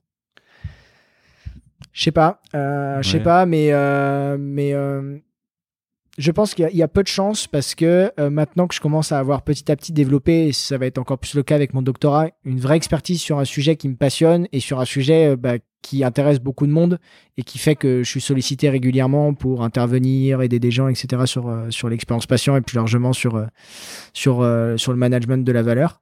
donc je pense qu'il y a peu de chances que, que je reprenne la clinique. Et aussi parce que, encore une fois, en tant que kinésithérapeute, c'est un peu différent qu'en tant que médecin, je pense, pour le voir autour de moi. C'est difficile d'avoir une activité clinique très réduite. Euh, parce qu'en fait, si je reprends, moi, je reprendrai jamais, euh, je pense, plus de deux jours par semaine. Et encore, je pense deux jours, ce serait beaucoup. Euh, pas parce que ça, me, ça me saoulerait, mais parce que j'aurais d'autres choses à côté. Et, et, en fait, avoir une activité clinique, et je l'ai vécu, hein, très réduite, c'est très complexe. Parce que, en fait, nous, vu qu'on fait de la rééducation. C'est des séances récurrentes. C'est des séances très récurrentes. Et donc, en fait, le patient, tu es globalement, généralement, obligé de le voir au moins une fois par semaine. Et en fait, euh, bah, si par exemple, tu le vois qu'une fois par semaine et qu'une semaine, euh, il y a une semaine, euh, tu as, je sais pas, un, contrat qui arrive, etc., qui, qui t'oblige à, à, voilà, à, ne pas pouvoir voir le patient une semaine par rapport aux autres, bah finalement tu peux pas le voir et si tu peux pas le voir et eh ben ça reporte à une semaine d'après et donc voilà et si c'est comme ça c'est impossible de, de, gérer ça quoi. Voilà là maintenant on est dans le noir c'est magnifique voilà on va aller juste allumer la lumière ouais ouais Sinon, attends. Euh, ouais, non, mais sinon, on peut, on peut rester comme ça, sinon, ça te va. Ah ouais, c'est. On arrive, on arrive bientôt à la fin. C'est assez euh, atypique. C'est assez atypique. Mais on va finir comme ça, tu sais quoi? C'est assez atypique, même si je te vois, en fait, parce qu'avec le, le rétroéclairage, tu peux mieux me voir que moi, je pense. Oui. Sur, euh, mais moi, je te vois là. Bon, bah, ça va. Voilà, donc du coup, avec toutes ces activités, comment tu gères ton temps, en fait? Parce que, comme on disait au début, les journées font que 24 heures. Donc, je reviens à ma question comment, comment tu gères ce temps? Ouais, et ben donc mon temps maintenant, donc il est principalement sur mes travaux de, recherche, euh, mais donc qui sont encore une fois des travaux de recherche très appliqués en temps moi et, et, avec une chance d'avoir euh, notamment des directeurs de thèse qui me laissent une mhm. certaine liberté et qui comprennent euh, que finalement le temps que je passe aussi dans la startup et notamment le temps que je passe potentiellement avec des clients, que je passe sur le terrain, en fait c'est du temps utile pour réussir derrière à, avoir des, projets qui sont plus pertinents et moi-même avoir une réflexion qui est plus pertinente. Et donc grâce à ça, euh, finalement maintenant, je répartis mon temps globalement sur la semaine avec trois jours sur euh, mes travaux de recherche, deux jours dans l'entreprise qui sont d'ailleurs même euh, euh, avec une convention qui lie l'université à l'entreprise. Donc c'est bien tout ça est bien tout encadré. Et ces deux jours, euh, bah, c'est des jours voilà où, je fais plus ou moins d'éléments opérationnels ou plus ou moins d'éléments, euh, on va dire transversaux sur sur, sur l'entreprise. Et puis après, bah, il reste le week-end. Et donc le week-end, bah, ça, ça change d'un week-end à l'autre entre la thèse et, l'entreprise selon le, temps qu'il faut que, que, que je dédie. Et, euh, et, voilà, j'espère que petit à petit, ça sera de plus en plus sur la thèse. Ça voudrait dire que l'entreprise aussi euh, gagne en maturité et permet d'être un peu, euh, d'être un peu moins dépendant de moi. Et ta copine, ça va, elle te soutient? Ta famille, elle arrive à suivre avec tout ce que tu fais? Ouais, ouais, bah, ma copine, l'avantage, c'est que vu qu'elle, du coup, elle, elle a peu eu kiné, comme je disais, elle a eu dentiste, elle a eu ah, dentaire. et, donc, donc, en dentaire, bah, là, elle vient de terminer, elle vient de soutenir sa thèse la semaine dernière. Bravo, pas de regret d'avoir. non, non, non, clairement pas de regret. Même très contente d'avoir eu dans un chirurgien, un chirurgien et, euh, et voilà, c'est parfait pour elle. Belle histoire. mais parce qu'elle euh, elle faisait sa thèse, euh, bah là, elle bossait aussi beaucoup. Donc maintenant, on va voir. Maintenant qu'elle va avoir plus de temps. mais oui, non, mais globalement, ce qui est rigolo, c'est que quand j'écoutais Nouvelle École, euh, justement, quand j'étais en, première année de kiné, mhm. ça me donnait très envie de monter une boîte. Et en fait, euh, vu qu'elle, elle était en, du coup, elle redoublait sa passesse et qu'elle avait envie d'avoir euh, dentaire, je lui disais, mais t'imagines, quand tu vas avoir dentaire, l'avantage, c'est que moi, je vais pouvoir payer à, monter une boîte et toi, tu pourras gagner assez d'argent pour, pouvoir pour pouvoir en gagner assez pour deux. Et finalement, on disait ça en rigolant pour essayer un peu de, se projeter et un peu de se motiver. En tout cas, moi, de me, motiver et puis elle lui dire, voilà, que finalement, elle aura une, super qualité de vie. Et en fait, bah, c'est exactement ce qui se passe maintenant, euh, six ans après. Donc, euh, donc c'est vrai que quand on se dit ça, mhm. on, est quand même assez content d'avoir réussi d'aller jusqu'à là. C'est beau. Et tes collègues kinés, euh, comment ils ont réagi au fait que tu arrêtes que tu fasses autre chose? Il y a eu des, des interrogations, des remarques? Ouais, bah en fait, ça, s'est fait tellement graduellement que, personne n'a été vraiment surpris parce que vu que j'étais justement, en fait, j'ai déjà commencé à avoir un peu une vie différente quand j'étais justement dans mon parcours associatif à la FNEC. Et déjà là, j'étais très euh, beaucoup moins avec eux, je faisais beaucoup moins de soirées avec eux parce que finalement, je voyageais dans la France entière. J'étais beaucoup à Paris et, euh, et j'avais beaucoup beaucoup de rendez-vous tout le temps. Donc déjà là, là, je les voyais moins et surtout, euh, bah, ils avaient bien vu que j'avais un peu envie de faire quelque chose de, de différent. Et ça a toujours été d'ailleurs hyper intéressant de discuter de ça avec eux. Et je donne maintenant, je commence à donner des, des cours d'ailleurs dans des instituts de formation pour aussi parler des, des voies un peu possibles après euh, le diplôme d'État, des voies possibles qui ne sont pas que la clinique en fait. Et, mhm. euh, et, ça c'est hyper intéressant et donc j'en discute aussi avec certains euh, d'entre eux. Et donc non non ça, ça les a pas du tout étonnés dès le début de toute façon vu que j'avais fait le double cursus, je faisais déjà un peu partie des des, des, des, moutons noirs en tout cas des, des atypiques. C'est ça. Et, des marginaux. C'est ça. mais mais voilà mais sans être marginalisé pour autant donc j'ai toujours bien vécu. Non j'ai toujours aimé être un peu en dehors des cas je pense. Bah, tant mieux tant mieux donc moi aussi donc tant mieux on s'entend bien sur ce point là. Euh, justement, la question suivante est parfaite pour toi, vu que tu donnes des cours dans les instituts de formation en, parlant de ce double cursus et des possibilités qu'il y a euh, en plus de la kinésithérapie. Quels conseils justement tu pourrais donner aux jeunes qui se lancent dans, la santé et qui à côté ont une passion artistique ou autre entrepreneuriale pour essayer justement de briser leurs doutes, leurs peurs ou justement de les aider à foncer dans les choses qui, euh, les animent? Ouais, c'est une question, une question pas facile. Je pense qu'il y a le premier conseil qu'on leur a, qu'on a dit tout à l'heure, qui, même si c'est, euh, c'est difficile, mais qui est de jouer un peu avec les règles. Et, euh, et je pense que ça, euh, je pense que ça, c'est difficile pour, pour beaucoup de monde. Et notamment quand on est en santé, donc dans un cadre qui est souvent très réglementé, c'est difficile de jouer un peu avec les règles. Mais malheureusement, bah souvent, c'est un peu nécessaire ou si vous si vous voulez pas ou pouvez pas jouer avec les règles, bah essayez un minimum en tout cas de les transformer pour peut-être ceux qui arrivent après vous. Euh, ça serait toujours ça de fait. Euh, et, moi je remercie beaucoup euh, ceux qui, qui l'ont fait entre guillemets pour moi et pour tous ceux de ma génération qui ont permis justement ces ouvertures à des doubles cursus, à des voilà des profils différents. donc donc voilà ça, ça c'est la première chose. Et puis la deuxième, je pense que c'est quand même d'essayer même si c'est toujours difficile et moi-même, j'arrivais pas à l'entendre à ce moment-là, mais, mais essayer de, vraiment le, comprendre, que bah, en fait, ça peut jouer sur un temps un peu plus long. Et, et c'est vrai que oui, quand on est dedans, quand on est dans ses études, et notamment quand on les vit plus ou moins bien, bah, on n'a pas spécialement envie d'attendre. Oui. Mais en fait, euh, bah, continuez de vous former à côté, continuez voilà, d'ouvrir des portes à côté. Et, euh, et, troisième conseil, ça fait le lien, euh, surtout discuter, discuter, discuter, contacter plein de monde. Et surtout, dites-vous que n'importe quelle personne que vous pouvez contacter, bah, sûrement que lui, d'autant plus si c'est quelqu'un qui est passionné et donc passionnant, euh, il a sûrement eu le même parcours que vous et que sûrement lui aussi, euh, à 20 euh, ans, il contactait du monde. Alors en plus, lui, c'était sûrement beaucoup plus compliqué que vous. Oui. et, et, que bah, qu'il était super content quand quelqu'un finissait par lui répondre. Donc voilà, contacter du monde, trouver les adresses mail sur, sur Google en mettant euh, des petits guillemets et avec au, milieu le arrobase pour trouver euh, dans Google euh, les, adresses mail des gens. Technique. Et surtout, aller sur LinkedIn parce que même si LinkedIn, ça, ça a ses côtés négatifs, ça a aussi un côté positif qui est de pouvoir se connecter très facilement à globalement n'importe qui. Hein. J'ai contacté, tu peux contacter des chercheurs américains, australiens, des grands entrepreneurs, des, des, des conseillers de la ministre, etc. globalement, tout le monde te répond.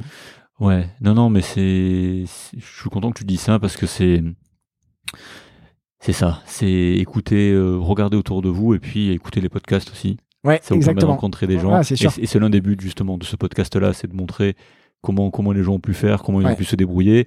Et chacun, tu vois, ce qui, ce qui est bien, c'est que même si ça reste une entreprise, même si on parle d'entrepreneuriat, il y a, ce que je veux montrer, c'est qu'il y a tellement de manières de faire et qu'il n'y a pas une recette miracle.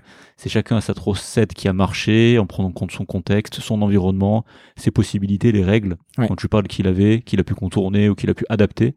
Donc c'est super intéressant de voir justement toute cette diversité parce qu'il y a des choses auxquelles forcément on ne pense pas seul si on ne discute pas avec les gens. Clairement. Et c'est l'un des buts de, de, de, ce podcast. Et qu'est-ce qui t'a permis à toi d'avancer, de, de faire ça? Tout ce que tu as fait, tout cet enchaînement de, qui au final est très logique et très synergique, comme, on a dit.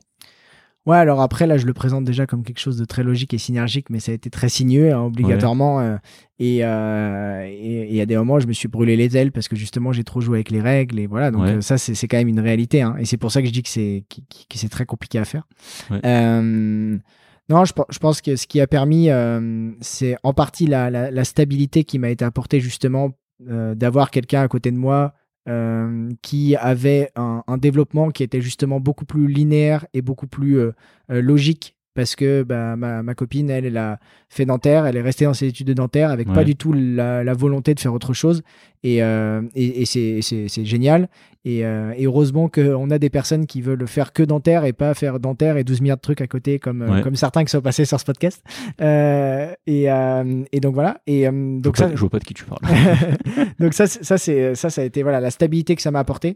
Et, puis, et, puis, et puis, ouais, je pense très rapidement, ce qui m'a vraiment aidé, c'est d'avoir euh, d'avoir un minimum confiance et d'avoir euh, un minimum mm. surtout confiance en moi pour euh, contacter du monde.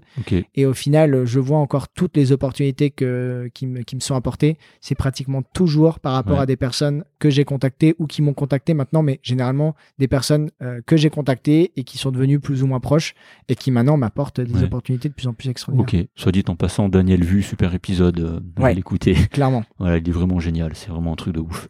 Et comment tu as, souvent douté de toi et comment tu as pu les atténuer les franchir, ces doutes?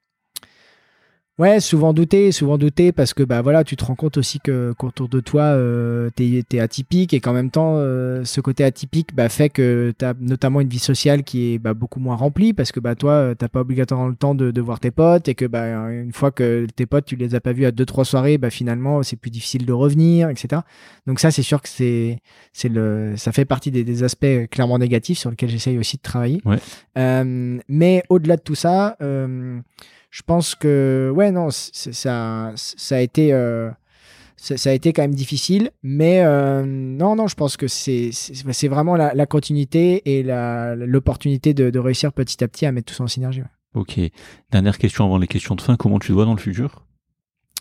C'est une bonne question. Il y a un, certain nombre de mes euh, un certain nombre de mes de mes, euh, de mes collègues de promo qui te, qui te diraient ministre de la Santé. Ouais, parce ouais, que, ouais. Parce que, euh, parce que, y a parce que voilà, quand, quand tu as commencé à faire un petit peu euh, de politique, etc., tu es tout de suite catalogué très rapidement comme voulant faire ça. Non, non, comment je me vois dans le futur Je dirais comme, en tout cas j'espère, comme quelqu'un qui peut vraiment apporter une expertise que peu de personnes ont, du fait d'avoir réussi à mêler justement toutes ces, toutes ces différentes casquettes euh, et euh, d'avoir réussi à apprendre un peu dans plein de domaines différents.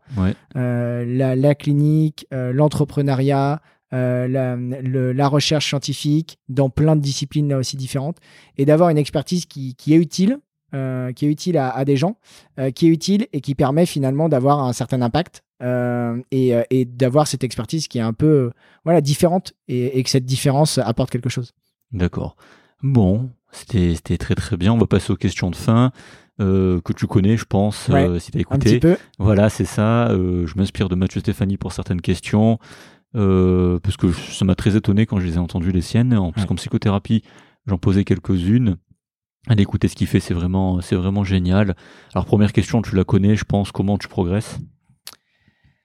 Alors, il y a un moment, je t'aurais dit en écoutant beaucoup de podcasts. Ouais, maintenant, c'est voilà. Maintenant, c'est un peu moins le cas. Euh, non, maintenant, je pense que je progresse majoritairement euh, en, en, étant confronté justement à, beaucoup de, personnes et en discutant et en échangeant avec beaucoup, beaucoup de personnes. Ok. Euh, c'est ça majoritairement qui, qui je pense, commence petit à petit à faire la différence et notamment des personnes que, que normalement, j'aurais pas du tout rencontrées. Et, ça, et ça, pour ça, c'est hyper intéressant. C'est très beau, c'est très bien. Est-ce que tu as un livre à recommander? Ouais, j'ai. Euh, alors, il y a un livre euh, qui, euh, qui, qui, me plaît particulièrement et que, que, que j'ai découvert il y, a, y a pas très longtemps. je suis en train d'essayer de, de retrouver le, le titre. C'est un livre de, de, Salomé Saké qui est sorti. C'est une enquête récente sur, sur la jeunesse. Okay. c'est Sois jeune et tais-toi. Ok. Euh, qui est, je trouve, une, euh, un livre qui est en même temps très intéressant pour comprendre l'utilité euh, de la recherche justement en sciences humaines et sociales, même si elle est journaliste, elle n'est pas chercheuse mhm. en sciences humaines et sociales, mais, mais pour autant c'est une très belle enquête et surtout qui permet d'avoir une vraie réflexion critique, mais dans le bon sens du terme, sur justement la jeunesse et sur toutes les, les représentations que, que les gens ont de la jeunesse. Donc voilà, donc c'est pas du tout dans la santé, mais pour autant c'est un livre qui me qui m'a beaucoup plu en, ce moment. on le mettra dans la description de de l'épisode. Voilà. Est-ce que tu as une routine? Euh, j'ai eu un moment pas mal de, j'ai testé en tout cas pas mal de routines différentes. Euh, je suis passé quand j'étais justement euh, post passes par le Miracle Morning comme je pense ah pas mal de, d'entrepreneurs parce que c'était la mode. Euh, non non, à l'heure actuelle très peu de routines hormis quelque chose qui est assez structurant maintenant pour moi, c'est de faire tous les mardis matins une veille scientifique sur la page LinkedIn d'Entends-moi. Et et tous les donc tous les lundis matins, euh, je lis euh, et je synthétise un article. Le mardi, le lundi, t'as dit? Ouais, donc les lundis matins, je fais le travail et le mardi matin, on le publie. D'accord, ok. Donc, euh, donc voilà, et donc ça c'est quelque chose qui va structure pas mal le, début de ma semaine pour pour réussir à, faire ça très régulièrement. Et là, ça fait, je sais pas, je dois être à, je sais pas 70, 80 comme ça veille scientifique, ah que puisque je fais ça tous les mardis depuis pratiquement le début de, de la page. Eh ben bravo, quelle régularité. Ouais, ça c'est ça c'est très cool. Ouais, Bravo, bravo, bravo. Il y a un truc qui te fait particulièrement plaisir? Ouais, euh, d'avoir euh, des échanges avec des personnes où je sens qu'il y a une vraie connexion qui, se crée avec la personne et une, vraie réflexion euh, un peu voilà un peu de, créer justement cette ou cette sérendipité ou un peu cette synergie autour de nous et, ça ouais ça, ça c'est vraiment c'est hyper stimulant quand ça arrive euh, et, j'ai la chance maintenant d'avoir quelques personnes autour de moi euh, avec qui euh, j'arrive à, créer ça, donc c'est toujours hyper agréable. Ok. Ta situation médicale la plus atypique ou touchante? Comme ça, je pense direct à un, un des premiers patients que j'ai vu en tant que en tant qu'étudiant en kinésithérapie, justement avec avec Robin Carteron, avec qui j'avais fait mon stage. Euh, qui était un patient qui était atteint de sclérose, euh, sclérose latérale amyotrophique, ah, oui. c'est là. Euh, donc maladie très complexe, qui souvent avec une espérance de vie assez réduite, mhm. et, et, qui surtout a la particularité, en tout cas dans certaines formes, d'avoir un palier en fait qui dure pendant pendant quelques années et, ou, moins malheureusement. Et en fait, de ne jamais savoir à quel moment ce palier va d'un coup se, se, retrouver en une décroissance énorme de, de la qualité de vie et d'aller jusqu'au décès. Et, euh, et, donc là, c'était un patient, euh, justement, où c'était un des premiers patients que je voyais. Et donc, euh, il m'avait demandé de me renseigner sur la maladie la veille. Et donc, je m'étais renseigné. Et là, j'ai vu le patient. Et, et, ça a été effectivement une situation très difficile parce qu'en même temps, il commençait à être justement sur le déclin. Donc, il savait que c'était pratiquement la fin. Et en même temps, il était assez jeune. Mais en même temps, il arrivait à le, à plus ou moins bien le vivre dans le sens où il s'y était un minimum préparé. Et c'est bah, cette phase de plateau qui permet aussi un minimum de s'y préparer, même si on n'a jamais envie qu'elle s'arrête. Et, euh, donc, ouais, ça, ça a été très dur. Et c'est vrai que ça m'a pas mal marqué euh, dès le début euh, pour aussi bah, trouver du sens dans, dans ce qu'on fait. Ouais. Ok, ouais, c'est vrai, c'est une saloperie cette, cette maladie. Hein. Ah, la, la, la sclérose latérale amyotrophique. la chose dans ta vie dont tu es le plus fier et que tu as accompli ben, je pense que, que ça reste quand même euh, la, la, relation que j'ai avec ma conjointe. Euh, ah, bonne réponse. parce que. c'est la euh, question piège. Ouais. non, parce que, bah ouais, on, le dit tout le temps. c'est vrai que tous les gens sont à chaque fois un peu choqués. donc voilà, ça, ça, fait déjà 9 ans qu'on est ensemble. Je suis content que tu dis ça. Voilà. Ça fait 9 ans qu'on est ensemble et, et voilà. Et, et, même si, comme toujours, il y a des hauts débats, on a quand même réussi à, à finir tous les deux nos études qui sont souvent quand même des, des moments un peu compliqués pour, pour des couples. Et on a réussi à aller jusqu'au bout et même du coup à monter un peu pour moi des projets, tout ça à côté et d'avoir quand même toujours cette relation. Et euh, avant dernière question, tu as une citation qui, qui te parle ou qui t'a inspiré? Euh, Ouais, je t'avoue pour celle-ci, j'ai un petit peu réfléchi en amont. Ah euh, mince. non, parce qu'à force d'écouter le podcast, euh, bah, c'est très gentil. Je, m'étais dit, ah, qu'est-ce que je répondrais à ça? Euh, Non, et en plus, c'est venu direct, donc tu vois, ah. pour le coup, ça, serait venu pareil. Alors, vas-y. C'est, c'est, je crois que son prénom, c'est Stéphane Michel. En tout cas, c'est celui qui tient la, la, chaîne Hygiène Mentale sur YouTube. Ok, je connais pas. Qui est une chaîne YouTube de, d'esprit critique, pour, pour réfléchir autour de l'esprit critique. Euh, qui a vraiment été l'esprit critique, quelque chose qui a complètement modifié ma vie quand j'ai commencé à me former, et notamment avec les cours de Richard, mon voisin, euh, qui sont disponibles sur YouTube. Euh, et, et la citation qui, qui dit assez souvent, c'est il faut avoir le, la, le cerveau ouvert, mais la tête ouverte, euh, l'esprit ouvert, mais pas trop pour ne pas que ton cerveau tombe par terre. Et, euh, et, je trouve que c'est une belle phrase pour justement toujours s'ancrer dans le fait de se dire, et notamment en lien avec euh, les évidences scientifiques, qu'effectivement, il faut aller au-delà de simplement les évidences, notamment s'ouvrir à d'autres sciences et s'ouvrir à, à, des aspects empiriques. Mais en même temps, il faut quand même toujours avoir un certain niveau de base qui permet voilà, de ne pas avoir, du coup, par exemple en clinique, d'impact négatif sur les patients. Ok. Très très bien. Et puis dernière question, qu'est-ce que tu dirais, qu'est-ce que tu te dirais à toi-même si tu te recroisais, on va dire, euh, hmm, à la fin de la P1, tiens? Ok. Première année de médecine du coup. Euh, toi, c'est là, je ne l'ai pas préparé parce que vu que vu qu'à chaque fois tu changes. Oui, c'est ça. Le moment, c'est ça. C'est ça. On peut pas la préparer. Euh, quand tu suis sorti de P1, bah, il y, a deux réponses. Moi, souvent, euh, j'ai envie de dire euh, que je me dirais rien, mais en même temps, c'est pas drôle. Euh, donc, non, je pense que, que, que je, je lui dirais pour que ça mette quelques mois, que ça soit quelques mois plus tôt et que justement, j'ai pas des, des, phases un peu plus difficiles. je lui dirais dès le début, contact. Contacte-les. Genre, tu as, quelques personnes là dans ton carnet, parce que euh, c'était à une époque où j'écrivais beaucoup euh, sur un peu ce que je faisais, etc., bah, notamment dans la démarche du Miracle Morning. Euh, et, et, du coup, bah, voilà, tu as quelques personnes, tu as quelques noms. En fait, attends pas, juste contacte-les. ça te, donnera peut-être ou de l'espoir, ou en tout cas, ça te donnera des envies différentes. Donc, vas-y, n'hésite pas. Tu vois, ce que, les, réponses qui reviennent souvent, en fait, pas tout le monde dit ça, mais les, les réponses qui reviennent souvent, c'est toujours dans l'action et l'agir en fait. En gros, agis, n'aie pas peur de faire ça, au final tu t'en fous, euh, voilà. Mais c'est bien, c'est très beau message. Comme quoi on se, on se, parfois on se met nous-mêmes des barrières hautes, alors qu'en fait elles sont, elles n'ont pas l'air si, si hautes que ça. Donc c'est bien, c'est très très bien. Et qu'est-ce qu'on peut te souhaiter pour la suite? Euh... Bah écoute, euh, je pense euh, deux choses principales, au-delà bien sûr des, des, éléments sur la vie perso voilà, mais, euh, mais deux choses principales, en tout cas pour les, les, les, thématiques euh, sur lesquelles on a parlé, bah, c'est quand en moi euh, continue de se développer, continue de se développer et continue surtout d'avoir un, un, impact véritable sur le terrain. Et ça, je pense que c'est vraiment clairement notre objectif principal. Et avoir un impact, si possible, pas qu'en France. Ça, ce sera vraiment, sera vraiment une super réussite pour nous. Et, et, la deuxième chose, bah, c'est de réussir à avoir des, des super données de recherche et donc d'avoir la possibilité de, de faire des super papiers et d'avoir de, finaliser ma thèse. Et surtout, ce qu'on peut me souhaiter, c'est que j'arrive à faire ma thèse en trois ans. Et ça, ça serait vraiment génial. Ah, ça serait un exploit. ça serait vraiment un exploit. ça serait vraiment, surtout avec ce que je fais à côté, ça serait vraiment extraordinaire. Bah, c'est ce que c'est ce que je te souhaite et c'est tout ce qu'on peut te, te souhaiter. Pour finir, tu recrutes Ouais, alors euh, pas, pas à l'heure actuelle, euh, mais on espère bien justement euh, en lien avec la levée de fonds. Mais à l'heure actuelle, non, on ne recrute pas, tout simplement parce que, bah, encore une fois, déjà dans l'équipe fondatrice, on a beaucoup de compétences. Et surtout maintenant avec les alternants, stagiaires et puis une première personne qui, qui, a été salariée chez nous, on a les compétences globalement qu'il nous faut. maintenant, ce dont on a besoin, c'est surtout de force commerciale. Et donc, bah, pour ça, il faut réussir à avoir de l'argent. Ok, où on peut te contacter, donc LinkedIn Ouais, moi je suis beaucoup euh, très présent sur LinkedIn, euh, très présent sur LinkedIn et donc euh, je réponds à, toutes les demandes, à toutes les sollicitations avec grand plaisir.